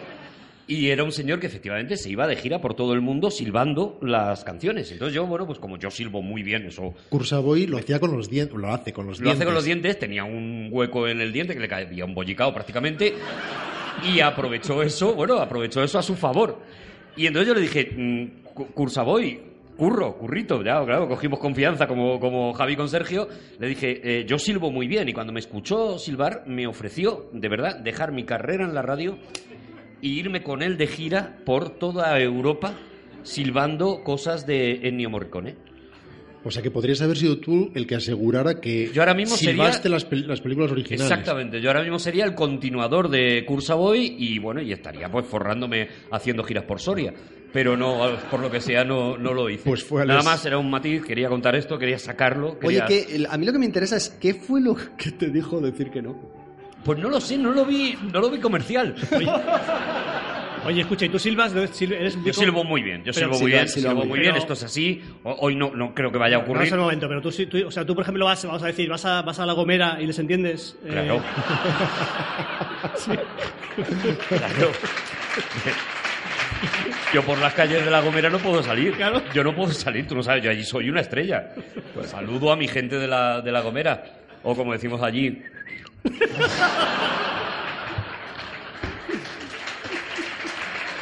Eh, Oye, pero Morricone, hay, una, hay una cosa por abundar en lo que decía Rodrigo Hilarlo también con, con, la, con esta creación eh, del universo, del mundo y del tiempo que hace, hace, Sergio. que hace Sergio Leone. ¿Ya, hemos, Eh, ya hemos acabado con la música entonces? no, No, no, no, tenemos que hablar un ratito más de Morricone. Quiero, que, quiero preguntarte otra cosa que tiene que ver con la música, por ejemplo, en el duelo del final de, eh, de esta, de la muerte tenía un precio. Y es como él coge, Morricone compone la música del carillón y es una música que traslada supuestamente al interior de ese pequeño reloj que está acompañando al, que está acompañando al malvado indio y que en un momento dado comienza a sonar y que después, una vez que termina, se transforma en algo completamente distinto. Y que además, esa música que eh, compone Morricone, además lleva un ritmo de montaje que es muy interesante, porque fijaos, eh, Morricone entendía que la muerte, Dices Morricone. Eh, perdón, eh, Leone, No, ah, Leone. bueno, para empezar, eh, Morricone. Hablas de Morricone y dices eh, Morricone. porque aquí lo de- llamamos Morricone, pero... No, es que dices Mori. Perdón, no, no, cuando, cuando, que sí, que, no, es que, que, que has hecho... has- Es verdad que estabas hecho- todo el rato con Morricone, Morricone. Has hecho un melting pot, has hecho un melting pot entre Leone y Morricone y has hecho un Morricone. Es así, no te pasa nada. Pero que, que por ¿Cómo si acaso te, te estabas confundiendo. funciona- joder, ¿Cómo no funciona nada. la música en el duelo, Rodrigo? Muy bien. Funciona muy bien. Funciona guay, ¿no? ¿Y, co- y cómo se relaciona a su vez con la manera de dilatar el tiempo que tiene, eh, que tiene Leone? Porque esto es importante. Eh, Él concibe el mundo a su única manera, solo entiende el mundo tal como él nos lo va a contar, y en realidad un duelo dura dos segundos, lo que tardan los individuos en desenfundar, y él lo lleva a otro sitio. Como decía antes, con la guitarra inicialmente, Ujú. en- con un puñado de dólares, consigue crear una atmósfera tonal y luego entra el silbido. Pero, y, y las tablas que casi remedan un, un látigo. Ahora llegamos ahí, Juan, de verdad, te lo prometo. Porque es importante. Y, y con eso consigo un carácter sonoro de texturas especulativo que es lo que realmente importa, más allá de la melodía. Podía usar una melodía y de hecho le coló una melodía de una película antigua de, de- de poco éxito. Y con, estas, con estos fonemas que no significan nada y que nos suenan casi indios, cuando no hay un solo indio en la película. Cuando hacen el on, in, and ho. Y Down, bacon, down, es lo que dice la, la canción. Sí, porque. Down, bacon, down. Down, down, bacon, down. que es un himno, un himno Es- es- vegetariano. es un himno- Muy bien. Y, y consigue, en este caso, la guitarra española. En, el- en el- en- en La muerte tenía un precio, cuando la has presentado, oímos esa arpa de boca. Es que, que- que la versión siciliana es un maranzano, un maranchano, que es el que están usando y que es el que da esta personalidad. Cuando Eso que lleguemos- parece un trampolín que suena ton, ton. Eso es, lo que se pone en la boca, arpa de boca, lo que se llama también arpa hebrea o los ingleses llaman Jewish harp por una degeneración eh, fonética, porque en realidad su origen es posiblemente oriental, pero no nos vamos a meter ahora en esos berenjenales. El caso es que consigue efectivamente esa música No nos única. vamos a meter, pero podrías meterte, Rodrigo. De verdad que es que me deja muy loco. Bueno, adelante, sí, perdón. Perdón. Y, y en el caso de la dilatación del tiempo, en estos momentos enormemente épicos, tanto de la muerte tenía un precio, perdón, sí, bueno, tanto de la muerte tenía un precio como de por un puñado de dólares, además tiene mucho que ver con una intervención absolutamente desquiciada de una trompeta que prácticamente suena mariachi. Eh, Ennio Morricone, para empezar, es trompetista, es, es su instrumento principal. Eh, tiene sentido, por lo tanto, que usar la trompeta. Pero esta forma absolutamente desacomplejada de hacerla sonar mariachi simplemente porque hay un poblado mexicano no tiene el menor sentido, porque es absolutamente festiva y tiene un tratamiento pop, pero con un carácter absolutamente único. El propio Morricone no se sentía particularmente orgulloso de sus películas en la trilogía del dólar, consideraba que se encontraban entre lo más bajo que había hecho en su universo compositivo, pero no tenía ninguna razón. Esas bandas sonoras reescribieron la historia del cine y cambiaron para siempre el género. Y, y- y gran parte, además de esa dilatación, surge de la propia música, porque en muchas ocasiones Morricone componía antes y usaban la música para rodar esas escenas y a veces alargaba los planos y alargaba el corte para poder disfrutar aún más tiempo de esas escenas. Esto no es simplemente producto de la música, claro, si la música queda larga y eso no tiene que ver con su estilo, le dirá a Morricone que la corte. Es él el que dilata porque eso se compadece muy bien además con sus propósitos y consigue efectivamente crear un tiempo basado en el montaje que no tiene nada que ver con el tiempo real. Para empezar, descubren con el cinemascope, es decir, con el formato alargado que no era el propio del cine de vaqueros, el cine de vaqueros, en gran medida lo que nosotros llamamos cine, eh, llamamos plano americano, que son estos planos medios abiertos, tienen que ver con los vaqueros originales. Era la forma de poder hacer un plano medio y un poco más para que se vieran las cartucheras y poder tener en plano tanto la pistola como el rostro. Aquí hacen exactamente lo contrario, que es irse a la panorámica del paisaje, lo cual obliga a hacer primeros planos encuadrados de forma completamente distinta. Y él lleva esos primeros planos además a los primerísimos primeros planos, consiguiendo hacer duelos enteros, como lo haremos ahora en El bueno, el feo y el malo, prácticamente a partir solamente de las miradas. Miradas que trabajaba durante horas, generalmente a final del rodaje, cuando podía trabajar con la luz incluso si fuera ya de noche. Eh, exponía sus eh, equipos a trabajos de 14, 15 horas, 16 horas, algo que sindicalmente ahora estaría radicalmente prohibido incluso, incluso en España, incluso en Almería. Pero en fin, él conseguía todas esas, esas miradas que lo que conseguían crear es una estilización máxima del espacio y el tiempo, como dice Juan, siguiendo sus propias reglas. Pero nada de esto sería posible sin Morricone, cuya música en la tercera película casi definiremos más adelante para, para poder seguir el relato. A Sergio lo que le interesaba. ah, Perdón. Sí, sí, había. No, no, iba a decir una cosa personal, pero prefiero que acabes esto y lo, y lo digo después. ¿Vas a acotar o vas a.? No, no es un tema personal, no, no, no, que es, Es un es al, margen, flashback. al margen de esto. Es O sea, una- tiene, tiene que ver, pero es al margen. sí. Algo que le ha dicho Andrea Leone. El- No ¿eso, ¿Nombre de hombre de verdad? Sí, Javi, ¿Y esto no, se, eso no se me puede decir antes? Eh, Pasa tu rollo y luego pasa lo que pasa. la- Sí, Juan. la- El hijo de Morricone se llama Andrea, por Andrea, ejemplo. Andrea Morricone. Y él compuso parte de Cinema Paradiso con su padre. La hermosura de, de la metáfora que os voy a decir, eh, que pertenece a Sergio Leone, es que él equiparaba el- su explicación de los westerns y su manera de entender el cine con el sexo. Él entendía que la muerte es mucho más interesante cuando lo que estás contando es cómo llegas hasta ella. Igual que el del sexo, lo más interesante no es esa explosión del final, sino todo ese desarrollo previo. Y él contaba sus historias de cowboys que, o vaqueros o forajidos que se acababan enfrentando en un clima eh, fabuloso como un duelo de seducción que tenía que terminar inevitablemente en esa cama, que era ese espacio en el que los dos se miraban el uno al otro y desenfundaban. Esto lo contaba él así, sé que es un poco vasto y un poco burdo, pero entendámoslo como que en realidad es una metáfora de que lo que importa no es el desenlace, sino el camino. Mm. Cómo vamos llegando progresivamente hasta algo que es a priorísticamente muy poco interesante. Un duelo en realidad no es nada. Es un tío enfrente del otro, los dos disparan en, en décimas de segundo y todo desaparece y él Pero lo convierte en otra cosa. En, el en caso- ese sentido sí tiene mucho que ver con lo que yo decía antes, ¿no? Con, el- con la filosofía oriental de el camino es lo importante y, El tantra. y- y todo esto, el No, tantra, no, y, todo y- esto. y el cine japonés que muchas veces no tenía apenas, efectivamente, tenía muchísimo que ver con la técnica que estaba desarrollando hasta la exacerbación Morricone. Pero fíjate, para unir trilogía y pasar y pasar a la siguiente película, casi como resumen de algo que, que marca tanto la unidad estilística como la evolución inevitable a lo largo de esta trilogía, Empezó rodando con una precariedad absoluta, eh, 200.000 dólares, no había ni siquiera vestuario repetido, parte del vestuario se lo trajo Clint Eastwood. Clint Eastwood a quien él fichó simplemente porque era barato, porque él inicialmente no tenía muchas ganas de contar con él y fue prácticamente la sexta o séptima opción. No había lo que se llama dobles, o sea, la ropa no estaba doblada, es decir, el pantalón que tenía Clint Eastwood es el que había, si se perdía o se rompía, se metían todos en problemas, así que se lo llevaba a casa él todos los días. Se lo había traído él, además, desde, desde Estados Unidos. Ahí hay mm, peleas. Para empezar, Sergio Leone Bueno, eso dice Clint solía vender cosas de sí mismo de forma tan espectacularizada como, como sus propias películas.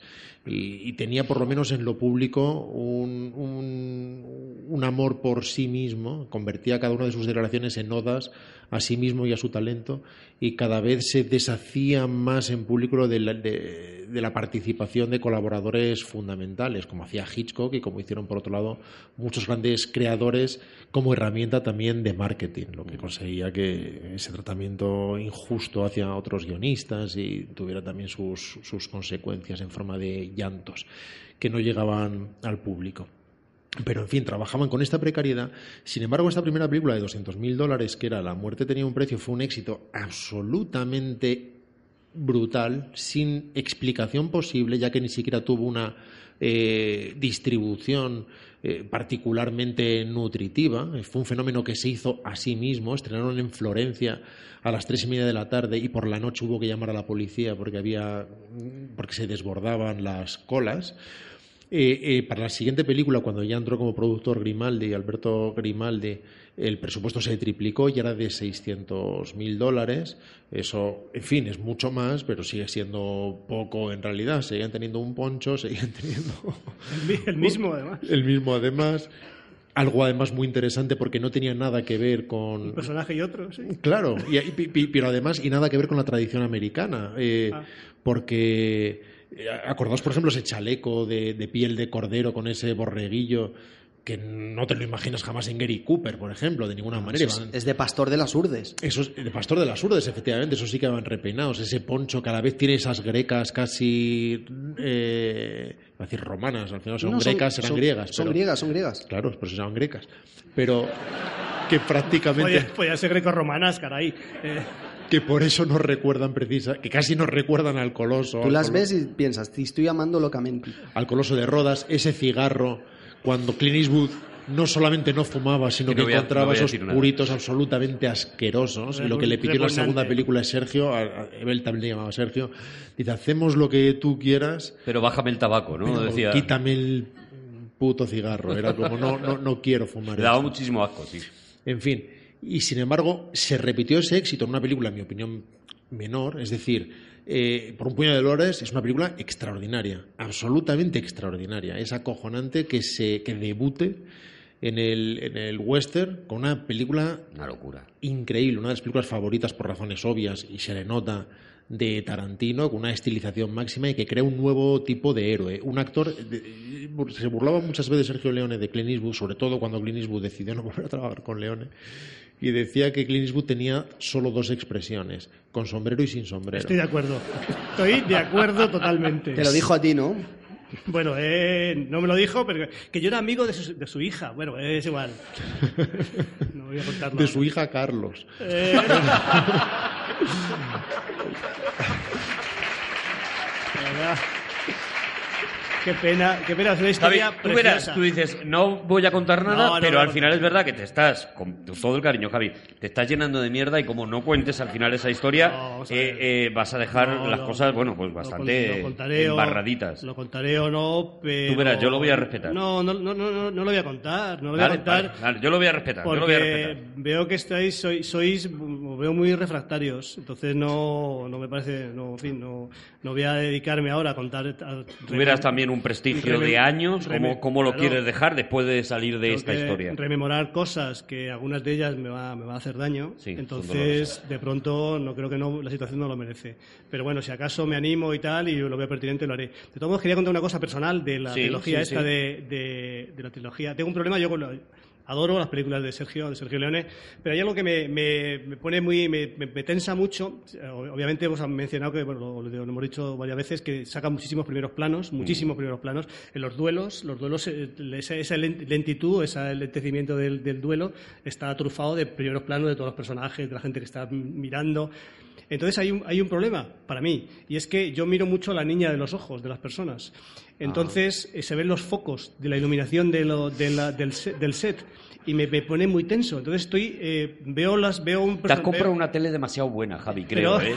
de, de pronto veo un personaje y digo, mira, ya tiene dos focos, han puesto un- el foco, un foco está un poquito más, más cenital, otro que es un contrapicado, veo, sale otro personaje, mira, ya los focos se han puesto, porque se ven reflejados en la niña de los ojos de los personajes. Entonces me... Ese me cámara va al baño, ¿no? me- Ya ves muchas Sí, cosas se- ya. se ve. Hay un técnico leyendo el periódico, vaya empatado Claro. el Barça. Se ve- Bueno, tomarlo, tomarlo a chacota me parece bien, me parece bien, ¿vale? No pasa nada, reíros, reíros, pero para mí es un problema. Claro, para mí claro. es un problema, eso me, me distrae, me- muchas veces me distrae. Tengo que hacer una, un- un- una verdadera concentración en lo que está narrando Sergio Leone, en este caso, para no distraerme con los ojos. Para no irte a los ojos. a, claro. los, a los focos en los ojos. Y, Te y- dan miedo siempre mientes. por Si es favor, que al final... fijaos, si queréis ver una película, cuando vais, vais a ver una película de Sergio Leone, fijaos en los, en los, El- en las- en el- los focos en las niñas de los ojos. Nos vas a hundir la trilogía ¿Vas ya a- a todo el mundo. ¿Vas para a de- presentar la siguiente? Voy a presentar la siguiente. Porque tengo que hacer una pregunta de montaje a Rodrigo. Ah, vale, sí, pues entonces. Pues presenta, presenta. Inmediatamente. La siguiente película es la que cierra la trilogía del dólar. Yo creo que es una, ya es una cosa absolutamente desmadrada.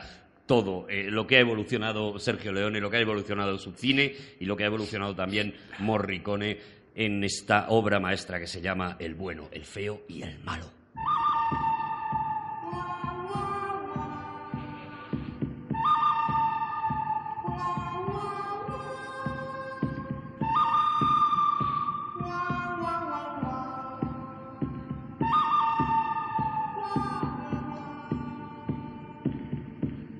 Aquí es como que todo se to- to- todo encaja, ¿no? De repente todo ese, ese universo que ha sido creado en las dos anteriores películas mm, mm, toma, toma toda la fuerza del mundo, ¿no? Y Para mí esta es la, la gran obra maestra de, de la carrera de Sergio Leone. Una película absolutamente monumental, que trasciende incluso el western y se convierte en una de las mejores películas de aventuras de la historia.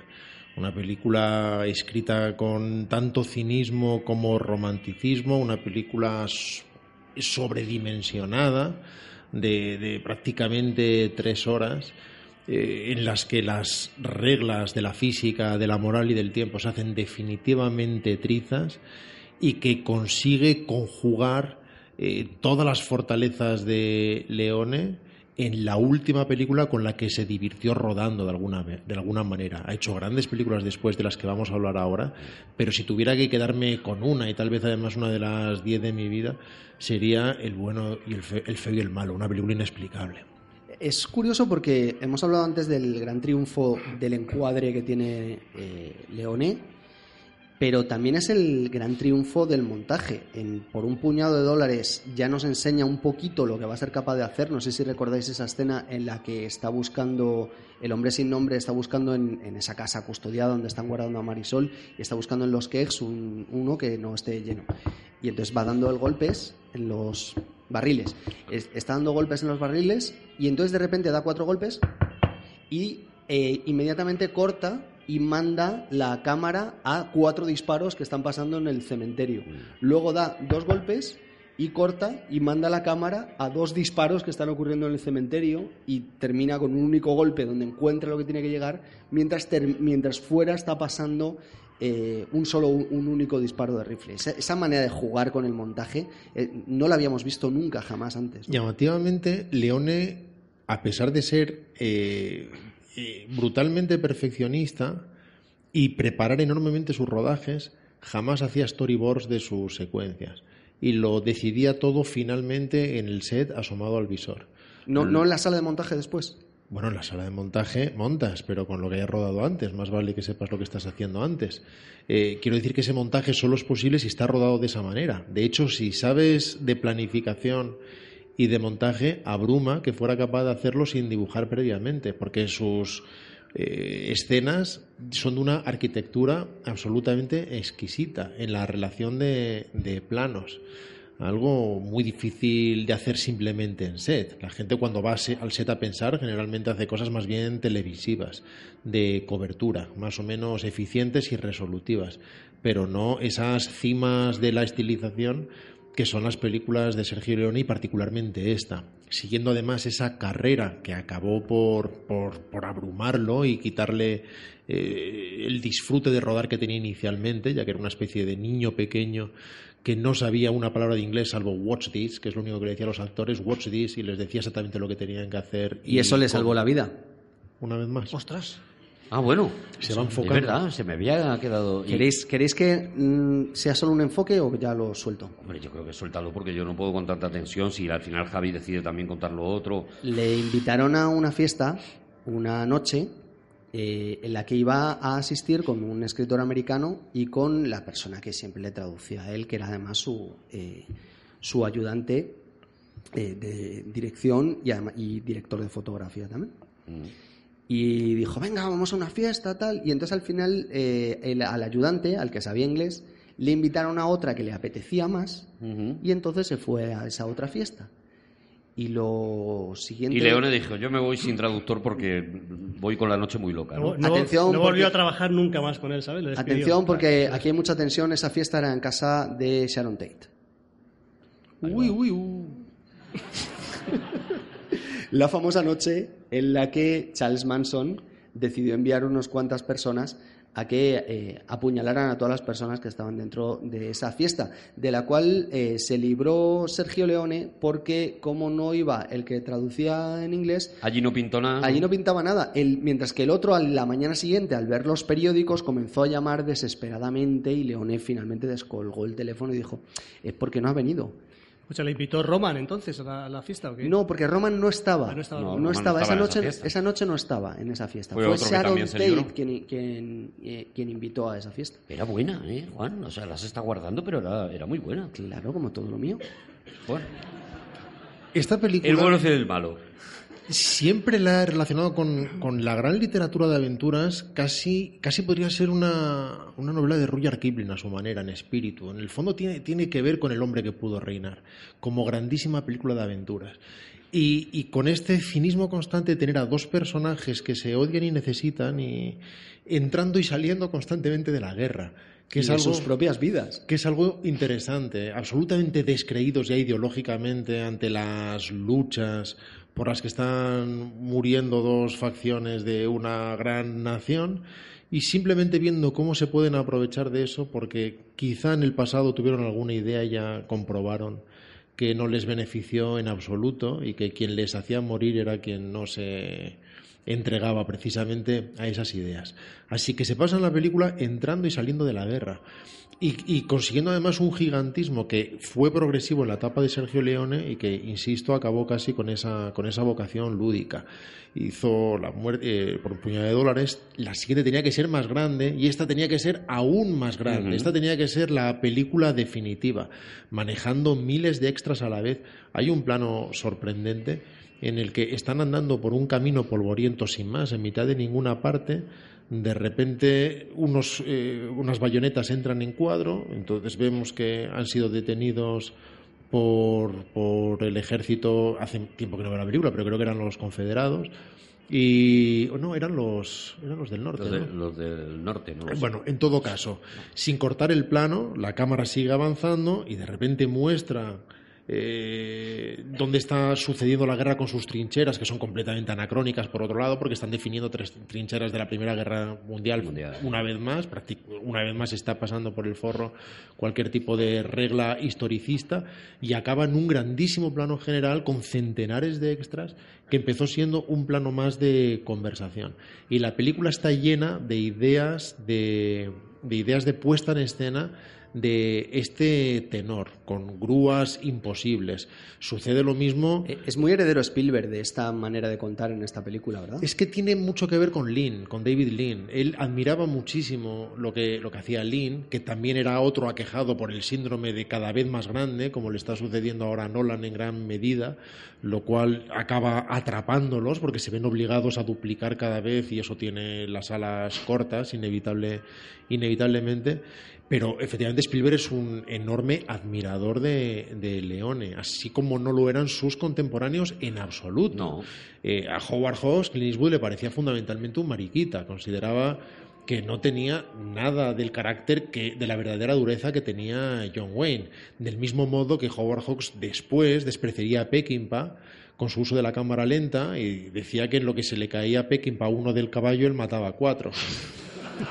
Peckinpah que no podía explicarse tampoco sin, sin Leone.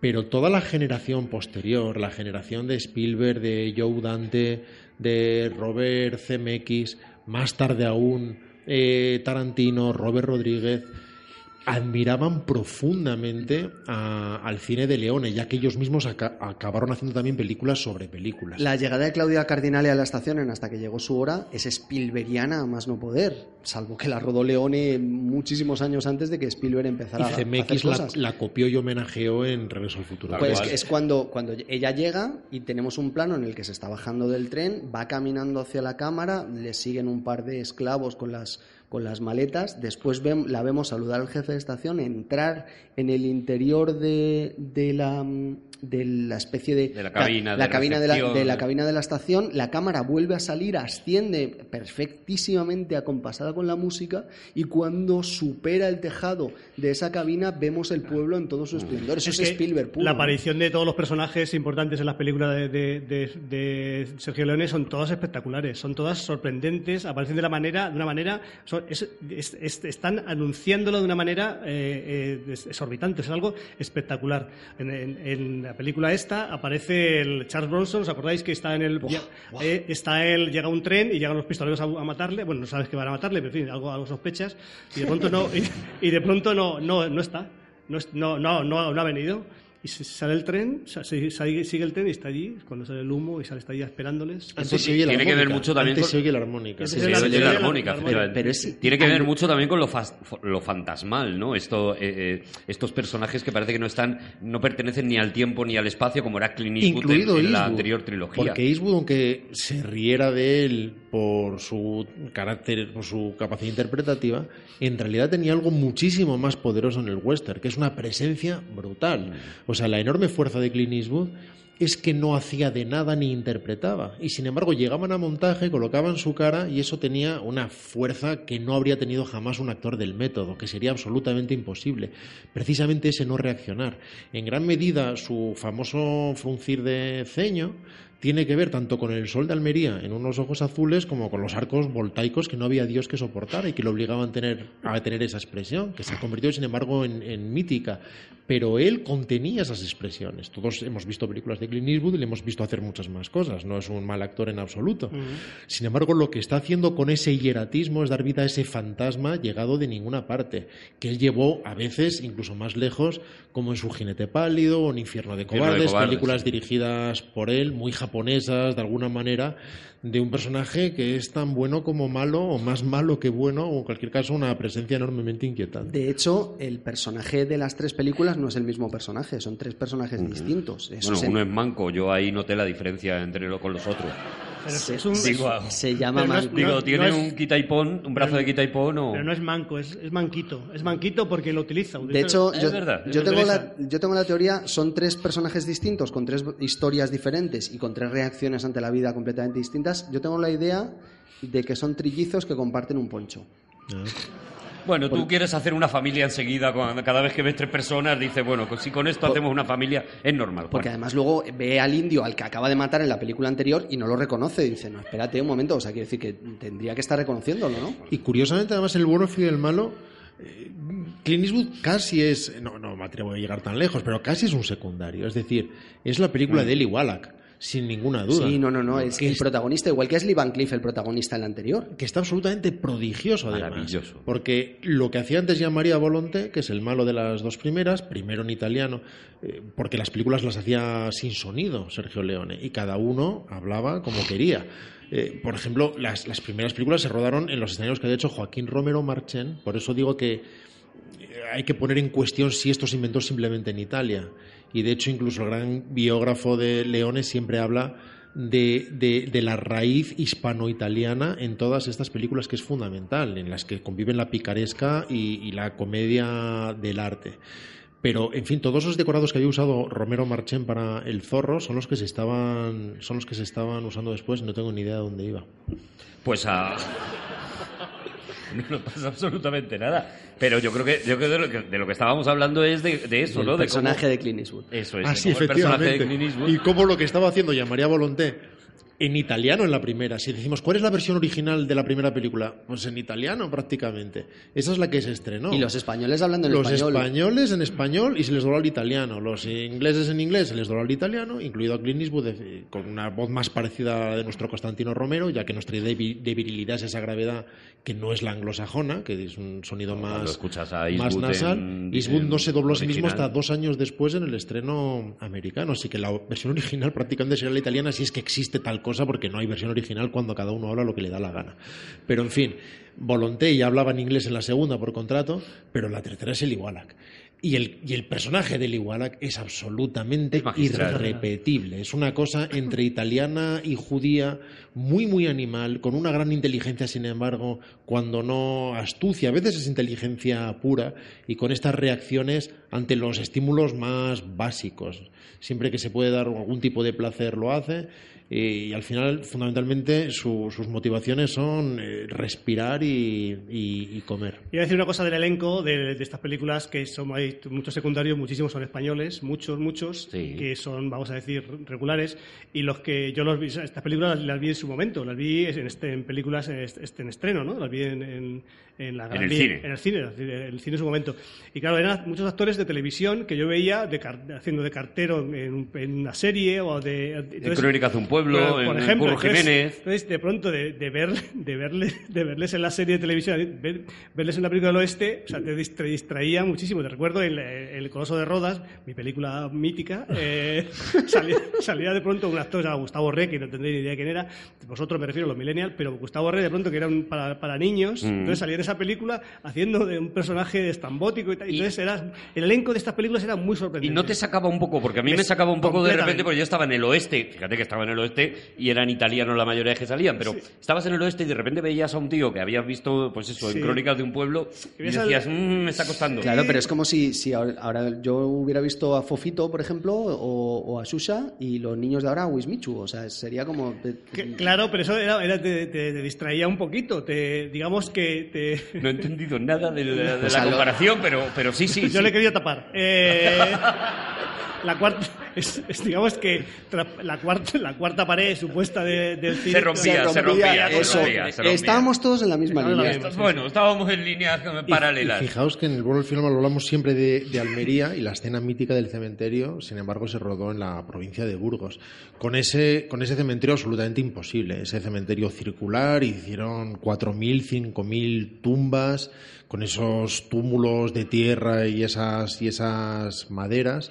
Y hay un documental muy, muy bonito que, que puede ver cualquiera que se llama Desenterrando Sad Hill, Sí. en que una asociación decide volver a dar vida a ese mm, cementerio que fundamentalmente ha desaparecido porque lo ha ganado la naturaleza, evidentemente, han desaparecido esos montículos de arena, esas cruces, Está muy y chulo solo porque desde ellos- la altura se puede re- recordar la Pero configuración. eran un poco guarros, también te digo, ¿eh? ¿Por Porque, o sea, por ejemplo, eh, Peter Jackson, según iba rompiendo cosas en Nueva Zelanda, cuando iba filmando la trilogía del Señor de los Anillos, que es lo único de Tolkien que ha hecho él nunca, él, lo que iba, iba un equipo detrás que iba volviendo a colocar los arbustos en su sitio, qui- quitando las llanas de los automóviles. Bueno, aquí a lo mejor les exigíamos menos con tal de que trajeran la panoja. Que, pienso, Por, ¿eh? Que a lo otro, mejor... por otro lado era madera y tierra, quiero decir que eso desaparecía por sí solo, si no eh, nadie pretendía hacer de eso un parque temático, así que eso de hecho desapareció enseguida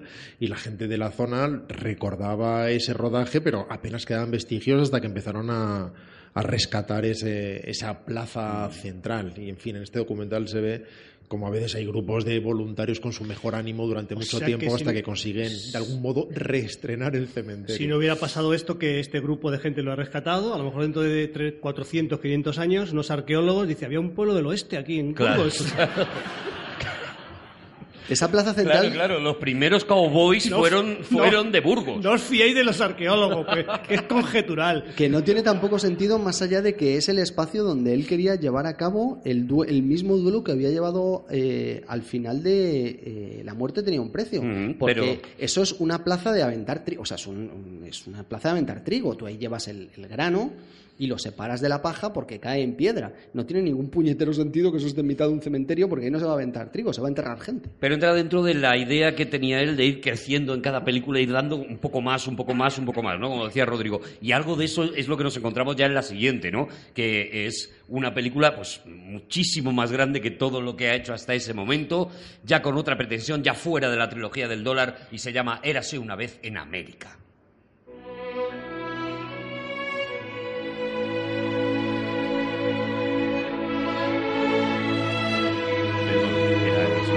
América, ¿no? Érase una vez en el Hasta que una vez en el oeste. Me, me he vuelto loco, perdóname. Ah, eso te iba a decir. Perdóname, me he vuelto Hasta- loco. Ya está, ya está. Es que claro. hasta sí. que llegó su hora. ese. Hasta que llegó su hora aquí en España, érase una vez en el oeste, tal. De, verdad, perdonadme todos. De verdad, no. ¿Estás bien? Que así. Es que sabes que Andrea es un nombre de varón en Italia. Érase una vez en el oeste. Y ahora. Gato, qué listo, ¿eh? Me ha puesto la música que yo he pedido, ¿eh? Qué tío, qué listo, qué listo. Bueno, Sacu- eso. sacudiendo la cabeza. Es- cogido la cabeza diciendo, ¿qué mierda le pasa a este tío? Mira, esta, es, esta película es grandiosa Es maravillosa. y sin embargo se nota lo que decía Sergio Donati, uno de los guionistas de cabecera de Leone, que es que había dejado de divertirse después del bueno, el feo y el malo, precisamente abrumado por su misma necesidad de repetir el éxito. Es lo he hecho dos veces, podré tres, lo consigue a la tercera y es podré a la cuarta. Mm. Aquí decía hacer una película ya directamente intelectual, eso, en mi opinión, hace que sea ligeramente inferior al bueno, el feo y el malo, que seguirá siempre siendo para mí su grandísima obra maestra. Por eso llama a estos guionistas o protoguionistas jóvenes, que son Dario Argento, a que nosotros llamamos Darío Argento, y Bertolucci. Bertolucci ya había rodado algo, Argento no, Argento era un joven crítico nada más para que hagan el boceto original, aunque luego ya llama a sus guionistas de cabecera, a Vicencioni y a Donati, y a otros.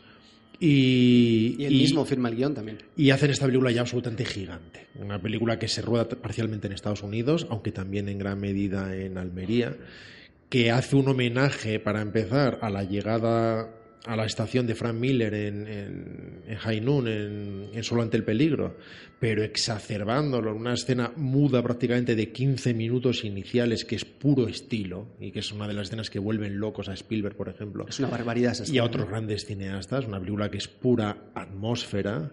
Eh, aquí se inventa también esa mítica del guardapolvos, con estos malos, con un guardapolvos que sería lo más incómodo del mundo para poder disparar con velocidad y con efectividad. Y que el propio Clint Eastwood llevará a, Sin Perdón. Trabaja- Sin, sin sentido ninguno tampoco. Eso es, trabaja con... eh, Sin perdón es una película que además eh, eh, dedica a Sergio y a Don, que son a Sergio Leone y a Don Siegel.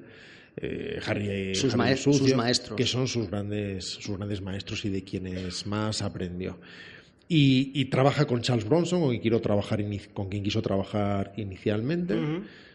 Es fácil echar de menos a Clint Eastwood, aunque se haya reído de él cuando se ve a Charles Bronson, porque su hieratismo no tiene esa fuerza de hombre llegado de otro planeta que tiene Clint Eastwood, con esa elegancia natural. Y, y- curiosamente, sobre todo en, en La muerte tiene un precio, que yo creo que es la película en la que más guapo ha estado jamás Clint Eastwood en su vida. Es como ese momento congelado de así, si me vais a, a dar la vida eterna, que sea en este momento. Que sea De, aquí. de hecho, tú ves a su hijo, a Scott. De fotos y de Avatar, dejadme esto. Y dices, ostras, es el padre en la muerte tenía un precio, solo que un poquitito mejor. Porque es un poquitito más. Se parece guapo. más Kyle, yo creo, que Scott.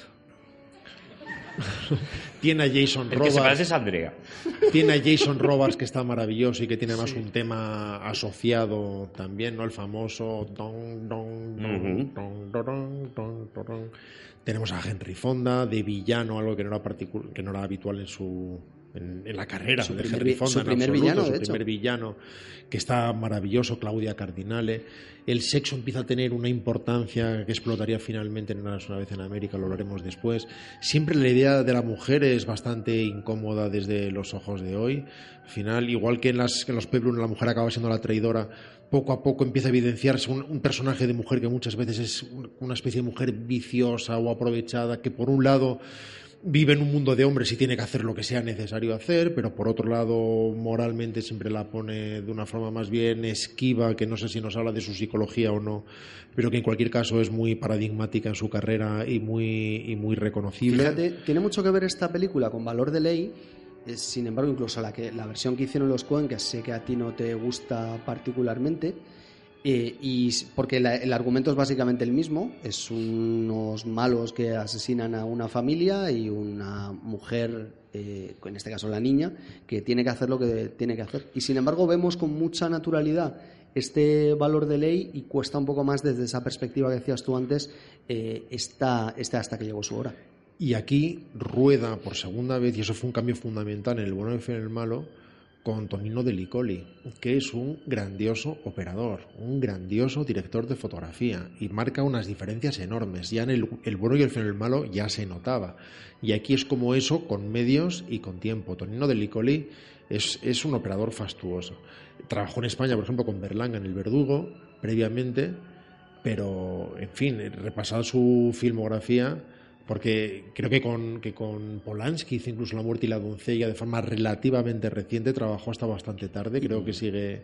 Sí, Y que decías tú que con tiempo, sienta ya que la, eh, en un primerísimo primer plano, simplemente con una pistola y una mosca, y rodar eso tuvo que ser absolutamente. Bueno, lo de la mosca es una locura. eh, Bueno, las moscas tienen presencia constante. Yo imagino que les Sí, deben echar a los actores melaza o algo parecido porque para que están se le siempre... quede la mosca, claro. Y para que vaya constantemente y para que A se quede... boca Pero ya que la mosca se meta en el cañón de la pistola, ya me parece que ya son No, la moscas, mete, la mete él de un golpe. plac. moscas que han hecho un máster. Sea, Tonino, ya- Tonino de Licoli, poco después de Eras una vez en el oeste, de hasta que llegó su hora, hizo, por ejemplo, El nombre de la rosa, ya saltó al cine internacional. Es un trabajo en pardos absolutamente sensacional. Y en cuanto a Morricone, digamos que deja de hacer rock, porque comparativamente sus bandas sonoras son rockeras, tienen ese sentido pop. Bueno, ya están los Metallica haciendo el éxtasis Eso alcohol de- del bueno, el feo y el malo. De hecho, ¿no? el buen fenómeno empieza a atribuir diferentes instrumentos a los personajes. Es como eh, la flauta para el bueno, eh, para el feo la voz humana y para el malo, curiosamente, la ocarina, que no, no sería lo que inmediatamente atribuiríamos al malo, pero que sonoramente consigue que funcione de este modo. Pero ahora es completamente sinfónico, con esa soprano maravillosa que es Eda del Orso en la época anterior al autotune, cuando había que afinar de verdad y que consigue ese lirismo épico, absolutamente maravilloso, como, como en la escena en la que la cámara asciende en la, en la estación de tren y que consigue crear una especie de ópera más manierista que ninguna en su carrera, a la vez más grave, a la vez más intelectual. Se toma muy en serio a sí misma también la película, que es Se- la pena que tiene. Se toma más en serio que las otras. Entre otras cosas porque Clint Eastwood aporta una determinada socarronería prácticamente invisible, una indolencia que acaba siendo fundamental en el carácter de las películas, de las mejores películas de Leone. Bronson, Bronson sí que es mucho más limitado interpretativamente y a la vez notas efectivamente ese, ese constreñimiento de tener que hacer una película enorme, que es, por otro lado, sensacional. Y la Pero sí que física está- que, Bronson, eh, Bronson, eh, o sea, Clint Eastwood es altísimo, mide metro ochenta y muchos, y Charles Bronson es solo alto, es como yo, mide metro setenta. Entonces, claro, eso quieras que no se acaba trasladando a la pantalla. Pero todos los actores tienen, eh, todos los personajes tienen una presentación. 1,70 dice.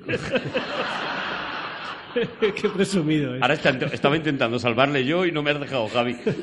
Eh, eh, digo, todos los, a- todos los eh, personajes tienen una presentación, eh, algo que luego hemos visto en, en Tarantino, por ejemplo, ¿no? Una presentación impactante. Todos los personajes que todos. aparecen, aparecen en un momento determinado. Además, aparecen, algo que también nos suena mucho de Tarantino, aparecen de repente entrando en una casa, como el caso de Jason Roberts, pidiendo un café y sin embargo solo con su presencia ya creando una tensión dentro de esa casa y mientras él se está tomando el café de una manera eh, eh, casi casi eh, mm, casi eh, elegante y magnífica y tal por debajo hay la tensión de ya pero en cualquier momento te puedo matar y esto si has visto Bueno, pero- malditos bastardos sabes pero, eh, sabes de lo que estoy hablando En, ¿no? este, en este caso, antes de que salga en escena él, se oye una cantidad de ruidos, unos, un tiroteo, o sea, algo, caballo relinchando, tal, y entra, y cuando se toma el café, perdona, se toma el café, entonces levanta las manos y se ve que está esposado. O sea, ya es el colmo, ya Claro, es- claro, te, claro. Da una- te da la información muy somera, pero que te... Y mientras él está hablando de lo bueno que está el café, de es. este café es muy bueno, a mí no me gusta Pero- mucho el café tal, que vuelvo a, a Tarantino, también hemos tenido esa conversación en Reservoir Dogs, por ejemplo, ¿no? O en, al principio de Malditos como escucha, y, decías tú y- antes, y- ¿no? y Claro. Henry Fonda, déjame rescatar esto, cuando la primera vez que sale de Henry Fonda, la primera vez que hace de malo en una película, eh, ahí ha cometido una fechoría, ha matado a una familia y tal, y entonces se, ve, se le ve caminando en penumbra, no se, sabe que, no se sabe que es él, y entonces la cámara va por detrás, le supera, y entonces se acerca a la, ves a la, la precisidad del rostro de Henry Fonda, los ojos azules impresionantes, y, y echa un lapo. Entonces, me parece que, que en primer plano Henry Fonda escupiendo, dice, pero ¿cómo esto, esto es... Claro, claro, es una declaración de es intenciones. Y solo por apreciar una cosa más de esta película, eh, fijaos como el, toda la introducción, que es solo esos 15 minutos, ya es una obra maestra de la historia del cine.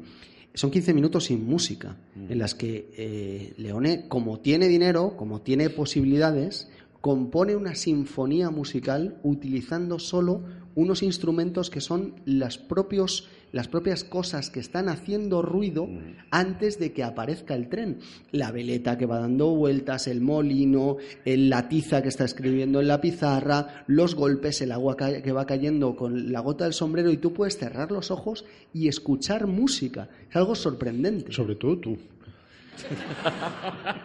A ti te suena música Creo que te estaba todo. criticando el oído tan regular que tienes tú, Juan. Pero, que- pero en vez de sostener esa escena tan larga y en la que en realidad no está pasando nada con la música de Morricone, lo que está haciendo es utilizar simplemente Es curioso el porque sonido. el cine de Leone tiene enorme musicalidad. Morricone es fundamental, pero Leone no tenía ni puñetero oído. Y además se le nota mucho. O sea, le interesa mucho la música emocionalmente, pero luego técnicamente no la domina. Cada vez que aparecen actores suyos tocando algo, no encaja nada. No, no, no se preocupa en absoluto de que eso pueda encajar. Hay directores que lo hacen y trabajan muchísimo las secuencias para que realmente parezca eso, lo cual técnicamente exige una preparación muy complicada, es muy, muy, muy difícil. Él pasa absolutamente de todo y Morricone va por detrás tratando de encajar las cosas como puede, que normalmente es de ninguna manera. Luego hay otra cosa en esta película que, bueno, eh, sí, hemos ido viendo en todas, pero en esta ya se hace especialmente palpable, que es su, su amor por las texturas. O sea, to- to- todo tiene que tener una textura y aquí, en esta película que la tengo muy reciente, ves hasta chaquetas donde estás percibiendo la lana, incluso distintas capas de lana, porque una parte de la chaqueta está más eh, rayada o raspada que, la, que las otras. Es, un, es una especie de, de amor a, a eso, a las texturas, a, la- a los objetos, ¿no? En ese vagón de tren decorado como si fuera una cosa decimonónica que luego de alguna manera también repetiría en... en, eh, Sobre en- todo porque estamos en el 19, Arturo. Pero Ah, que encaja.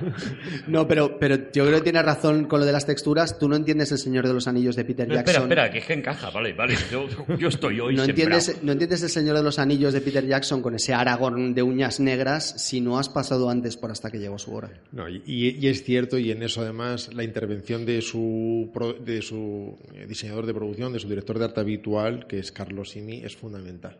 Alguien que trabaja desde su primer western con él, que fue engordando al mismo ritmo que él y que se encargaba tanto de la construcción y diseño de decorados como de objetos de atrezo, incluso muchas veces de ropa. Bueno, y, para- y- y un reconocido arquitecto. o sea, y un reconocido arquitecto Claro. dedicado al cine, pero un Y gran comer chuletas. arquitecto que conseguía él sí eh, investigar mucho para conseguir realidad en sus texturas, pero desde un planteamiento muy expresivo. Siempre conseguía los objetos no necesariamente más barrocos, pero más expresivos, con claros y sombras perfectamente adaptados al universo de, de- de su amigo Sergio. Y sin embargo, luego él quería completar una nueva trilogía, quería que la siguiente película se llamara eh, Érase una vez la revolución. Eh, no consiguió eso, pues porque los productos en aquel momento eran del señor que los pagaba y, y ya está. Y hace Agáchate maldito, que es un fracaso bastante, bastante enorme, ¿no? Es en todos los sentidos. Es la peli que menos me interesa de, de su carrera. Eh, es, es- es loable en su sentido Aquí experimental. ahí salgo yo. ¿Perdón? Ahí salgo yo en esa película. Rafaela, la- la- vamos a ver. ¿Vas a contar ya que... No lo voy a contar porque no me da tiempo, porque la historia está tiempo, pero en esa, tiempo, yo, tiempo, yo vale. conocí, yo conocí a Sergio, eh, a Sergio Leone, a la familia Leone, en Mojaca, en Almería, por, lo- por lo que sea. Pero lo estás contando. eh, No lo Javi, estoy contando, rápidamente. quiero Entonces- que- no, no, quiero que lo cuentes tranquilo, de verdad. Bueno, vamos a ver, yo hice una amistad bailando, eh, bailando una polka en una en Mojaca, en la plaza de Mojácar, hice una amistad con una Polka persona. en Mojácar, es que claro, son muchas cosas que tengo la cabeza a punto de estallar. Bir, bir barril polka. Para, para, pi, pi, piri, pi, piri, buena cerveza, la, la, la, bailando Eso lo esa peta polka. en Mojácar, lo, lo bueno, peta. pues era, tocando- era una orquesta tocando eso, entonces yo hice, hicimos ahí una conga, bueno, lo que sea, y conocí a dos personas, a un, a un varón, o sea, a Rafaela Leone y a, a un sobrino de, de Sergio Leone, que era su, en fin, esto es una cosa lamentable, su, su hermano mayor había muerto también de un infarto, o luego le pasó lamentablemente a Sergio. Vale.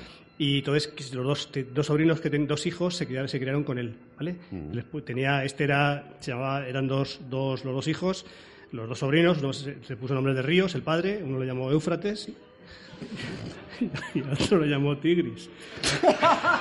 No lo he visto venir. Entonces, uno era Eufra- Tigris Leone Éufrates y Leone. Éufrates Leone, Y ¿no? otro era Tigris, Tigris Leone. A, a Éufrates le llamamos Frito, que nos reíamos mucho. Claro.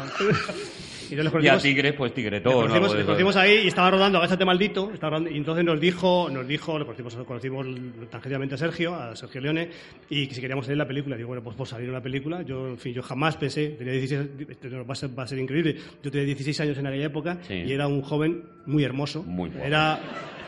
La historia Hombre, empieza. todo- todos hemos visto fotitos. Eh, pues era muy hermoso y entonces. Tú, tú el- estabas pa' un y, eh, y entonces Raf- Rafaela y yo no, no tuvimos relación, cuidado, no quiero decirlo, no quiero decir Ya. eso, eh, no quiero decir, pero vamos, una, hubo eso, una sensación un poco como de, hubo feeling, ¿vale? Hubo feeling. Y entonces salí, estuvimos, estuvimos con ellos y rodamos la, rodamos la película. Hay una escena de esas de multitudes que están en, la- en el pueblo, cuando hay una, hay una explosión y tal. Ujú. y entonces yo ahí est- estamos ahí, los, está Rafaela, está eh, Frito, eh, Eufrates no vino ese día, eh, pero Tigre, Tigre Leones. Tigres Leones sí que estuvo. es verdad, claro, se llama Tigres Leones. Y Torrebruno era italiano, todo encaja de repente. Claro, ellos, Claro. vamos a ver, vamos a ver. ¡Oh, qué bueno! Para ellos no tenía, no tenía sentido, no, no les hacía. Pero ellos decían, ¿cómo te llamas? Tigre el León. Y todo el Tigre el mundo, León. todos los españoles nos reíamos. Y y no, hacían, "No, no, no, no, no, no, no". Claro. Y no nos entendían, pero se nos reíamos. Ja, ja, ja, ja. Y dice, ¿por qué os reís? No, cosas nuestras. Y yo salgo de. No te lo cuento, esto es- Tigres. Esto es cierto. Salimos, Rafaela, Rafaela Éufrate, Fri- Frito. Y yo salimos en la película. Ajá. Que fue un fracaso, como decía muy bien Rodrigo, porque es una película infuma- infumable. Pues sin embargo tiene cosas de nuevo estilísticas que son una preciosidad. Esa conversación que tienen los dos en mitad del desierto con dos sofás absolutamente prodigiosos y tal, que a mí me recuerda mucho a Matrix también, a- a- a- al principio Espérate, de aparte Matrix. son sillones de Louis Vuitton. O sea, eso no pega nada ahí. Claro, O sea, claro, claro, pero es en la maravilloso. revolución mexicana es como tener una armadura medieval ahí en ese que pueblo. el bueno, el frío y el malo, Clint Eastwood lleva una camisa de flores. Sí. O sea, que no pinta nada en el oeste y sin embargo que queda... Y un paraguas violeta que le va llevando con Que eso un es muy, violeta. muy italiano, que es el diseño por encima de todo y no me toques las narices con lo que vale y lo que no vale. El diseño ante... Por ante- encima de todo. delante de cualquier cosa. Bueno, yo, yo no creo que sea una película infumable, pero es una película que pertenece mucho, mucho a su tiempo, así como las anteriores perviven mucho más, incluso la banda sonora de Morricone, que es mucho más experimental, es muy propia de esos años concretos, suena de una forma europea más lúdica, trata de ser una especie de farsa que no estoy seguro de que acabe de funcionar del todo. Rod Steiger, que está irreconocible con el personaje de ese Juan, de ese mexicano está muy bien y sin embargo tiene un punto irritante que no tiene el Igualak, que es un personaje indefendible pero del que te enamoras desde el segundo uno y que lo mantiene todo. Charles Y Bronson lo quiere mantener, lo quiere, lo quiere, quiere mantener el espíritu de Libalat, pero no, no, no, no, es lo, lo consigue. He dicho Charles Bronson, quería decir James Coburn. Mm. No tiene tampoco el carisma de Clint Eastwood y se le nota como una especie de Clint Eastwood wannabe, que en el fondo es lo que James Coburn fue muchas veces, tratando de ser el héroe de acción sustituto. Tuvo su predicamento y es un buen actor sin duda, pero yo creo que no tiene esa misma fuerza. Y esta farsa, esta mirada tan irónica, no acaba de casar también con esta sobredimensión de película interminable, como eran en realidad casi todas las de, las de Leone, no de forma literal, ya que por un lado acababan y por otro lado eran entretenidas, por mucho que duraran cuatro horas. 70 y poco, 73, 74. Estamos en el 71.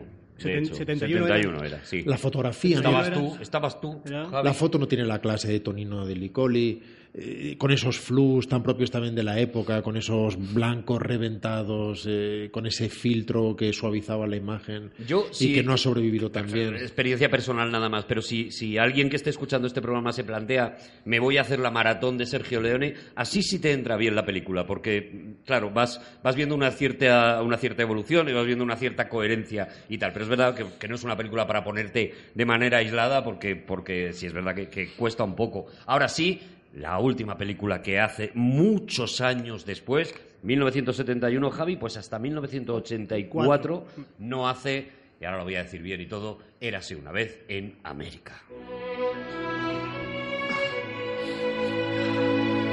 ¿Cómo ha entrado ahora, eh? Cuando, ¡Ah, como un cuando tiro! dicen las cosas bien, ¿Sabéis, ¿eh? ¿Sabéis una cosa que le pasó a, en estos años? A Leone le pasa primero que consigue salir, no, no morir acuchillado por los eh, por la secta de Manson Mm. y otra de las cosas que le pasa es que va al cine junto con un gran amigo a ver Rambo y cuando está allí en la en la en la sala de cine él dice que él contaría después que rodeado de pegamujeres wife beaters eh, gente que está viendo una película de músculos y sudor y tiros, él reflexiona sobre lo que está haciendo mientras tanto y dice, ¿les gustará esto es nuestra película? Mm. O sea, él empieza a tener una sensación de crepúsculo, de que ya no es un director que encaje en el mundo que se está construyendo en estos años 80. Acaba, sin embargo, con una grandísima película que le llevó muchísimos años poner en marcha. Iba a producir Alberto Grimaldi, que es el que produjo toda la trilogía, y se sintió bastante traicionado por él, porque en un momento dado, después de haber viajado mucho a Estados Unidos, haber invertido mucho en el guion, en las localizaciones, en fotos previas, con un equipo inacabable nuevamente de guionistas, Grimaldi no iba a hacer la película, pero tampoco la quería liberar. Y Leone le dijo, dime cuánto te tengo que pagar para que la sueltes. Y cada vez que llegaban a un acuerdo subía el precio para no poder liberarlo. Hasta que en un momento dado una intervención en el Festival de San Remo que preparaba Leone y en, el que tenía, en la que tenía que salir a escena, su mujer le llamó y le dijo, Sergio, haz lo siguiente, di que abandonas Eras una vez en América, que no quieres hacer ese proyecto, pero que vas a hacer uno en la misma época, que trate de lo mismo, pero basado en otra fuente. Y efectivamente funcionó. Le llamó Grimaldi inmediatamente y consiguieron acordar un precio cuando vio que era la única moda, la única manera de sacar algún dinero, ya que iba a hacer otra cosa. Dilo, Javi, dilo, dilo. Qué listo. No, él se sintió muy mal porque tenía una concepción casi infantil de la amistad y, y la lealtad era fundamental para él y que su Grimaldi eh, le estuviera traicionando de ese modo, el sentido que había tenido siempre mala suerte con los productores, le dolió mucho. Pero por fin, efectivamente, 13 años después, también tiene mucho que ver con que cada vez le costaba más rodar y con que ya no se divertía, insisto. Y también con esa presión de tengo que hacerlo más grande, más grande, más grande. Hace esta macro película que en el fondo está fuera de su tiempo, en este universo en el que están haciendo Rambo. Curiosamente no tiene nada que ver, pero el director original de Rambo era Pascualino Di Santis, curiosamente. El director de fotografía de Bertolucci, o sea, el tío de Muerte en Venecia haciendo Rambo. Eh, y- con pero- un protagonista italiano, que no nos olvidemos. Cualquier cosa que pedía Stallone es sucedía. italiano Decía, quiero un palio encima de toda la selva para que se lo ponían. Pero él lo que estaba filmando es un tío haciendo ratatatatata y a los cuatro días dijo me vuelvo, se volvió y creo que acabó la peli, bueno, la hizo entera, creo que fue Jack Cardiff, ahora mismo no me acuerdo. Volvemos a, a Eres una vez en América. Y hace una película que es una oda nostálgica, una película crepuscular en su mejor sentido. Él siempre había querido hacer una película que se llamaba eh, Viale Glorioso, eh, recogiendo las experiencias de cuando era niño. Lo paró porque Fellini hizo I Vitelloni, hizo, hizo Los eh, Inútiles, y le pareció que ya estaba hecha, pero después, con la mirada de ya de la vejez, pensaba, si yo hago esa película, Viale Glorioso, la haré con otra mirada. No será la peli de unos muchachos, sino esta película de nostalgia. Y acabó metiendo esa mirada de sus experiencias con sus amigos en las calles del Trastevere en eh, Little Italy de, de esta película que sucede en cuatro épocas diferentes. Vemos a los niños, vemos a De Niro joven, De Niro maduro, De Niro anciano. Una película en la que el sexo tiene una importancia mucho más fundamental que en las películas hermanas como El Padrino o, o Goodfellas. Siempre esa referencia a la sexualidad que progresivamente además más pervertida o más viciosa. Salvaje, muy violento. Y la historia de amor, como casi siempre en los grandes westerns, aunque esta no lo sea, es la que sucede entre hombres. Y en este caso es la historia de amor entre Robert De Niro y James Woods, esta historia de amor y de traición, unas cosas consumadas y otras no, que son una especie de canto de cisne, pero en el mejor sentido posible. Es una película que no podía funcionar, se estrenó en dos partes porque era una película de cuatro horas, no eh, en los pocos sitios donde se estrenó seguida era con el famoso intermedio. Intermission, sí, sí. Eso es, como se estrenaba muchas veces el, el Cid, por ejemplo, Lorenz de Arabia, para que la gente pudiera ir a por Coca-Colas y a por palomitas y al No, no, pero aquí no, ¿eh? Aquí, en, En esta España, película, en esta película, dos partes, es decir, tú ibas a ver la primera parte, salías, te comprabas la entrada en otro cine, si es que la estaban poniendo en otro cine, y te ibas a ver la segunda película. O sea, Esas- te costaba dos entradas. Sí, sí, pero también hubo proyecciones de la película íntegra y entonces el intermedio estaba a una hora del final aproximadamente. Era como dos horas cuarenta y pico de tirón fuerte, como los viajes, y luego un café y ya Luego, cuando venga, falta. Eso es, no se parte a la mitad nunca. Ya has hecho un pis y ya está, ¿no? La verdad es que la película es eso, es una, es una maravilla. Es una, obra una maestra. preciosidad. La pena es que se la destruyeron, porque luego cuando llegó la distribuidora dijo, esto no hay Dios que lo entienda, y la película es, no digamos que trabaja con flashbacks, eh, como hace Javier Cansado, lo, lo decía para bien. Ah, vale. Es verdad que los americanos vieron la película ordenada cronológicamente, que no es tiene, una- no tiene ningún delirio. sentido. Sobre todo Ningún por- sentido. por- Ninguno. porque lo que, se hace, lo que hace esta película es plantear un misterio en el presente de la película, por llamarlo de alguna forma, aunque no sea tal, y luego eh, resolverlo a su vez en el pasado, con lo cual eh, llegabas al punto en el que estabas resolviendo antes de plantear el Se misterio. llegó a hacer el padrino de manera cronológica para también. ¿eh? televisión. O sea, que para televisión, sí, sí. No olvidemos que León es un director europeo. Él hacía películas de tiros, de caballos, amaba a Howard Hawks, pero él es un director europeo, uno de los grandes directores italianos, a los que el cine italiano ha tardado mucho en respetar. Respetaba a Antonioni, a Rossellini, a Bertolucci. A él no le perdonaron nunca que no hablara de Italia, que no hubiera hablado de Italia. Y sin embargo es un director europeo con sensibilidad europea. Y esa película no podía funcionar allí porque estaba hecha por un artista que se movía por, otros motores y con una estética muy distinta y, y una intelectualidad narrativa también muy distinta.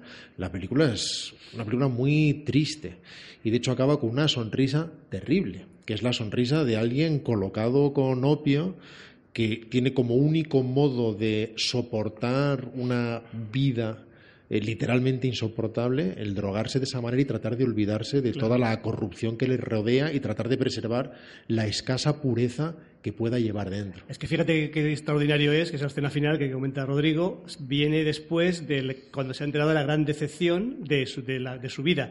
Y esta escena es previa a esa decepción, o sea, narrativamente es extraordinaria. O sea, acaba con una escena anterior que tiene que ver con la que ha pasado después.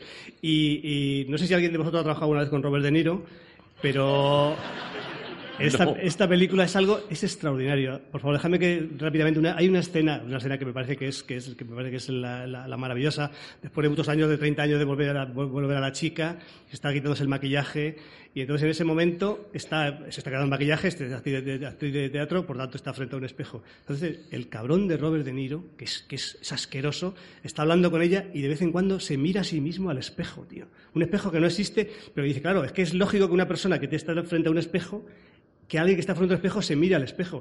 Y él lo hace, y dice, pero qué cosa tan sutil.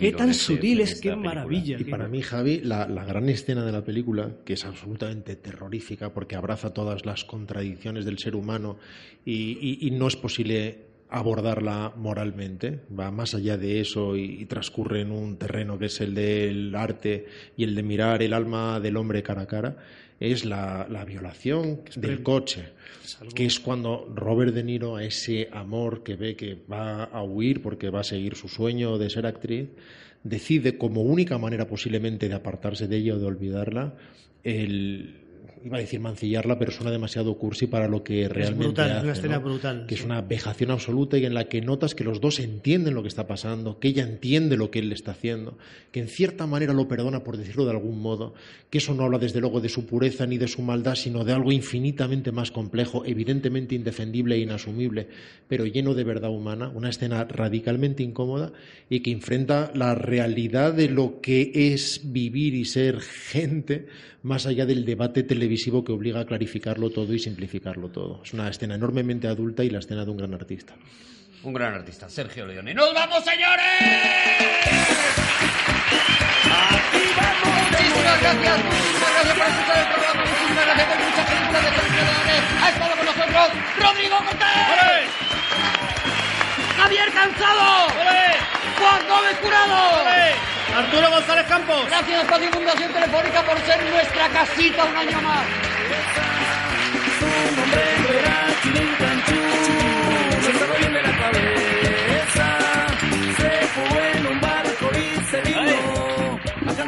Gracias.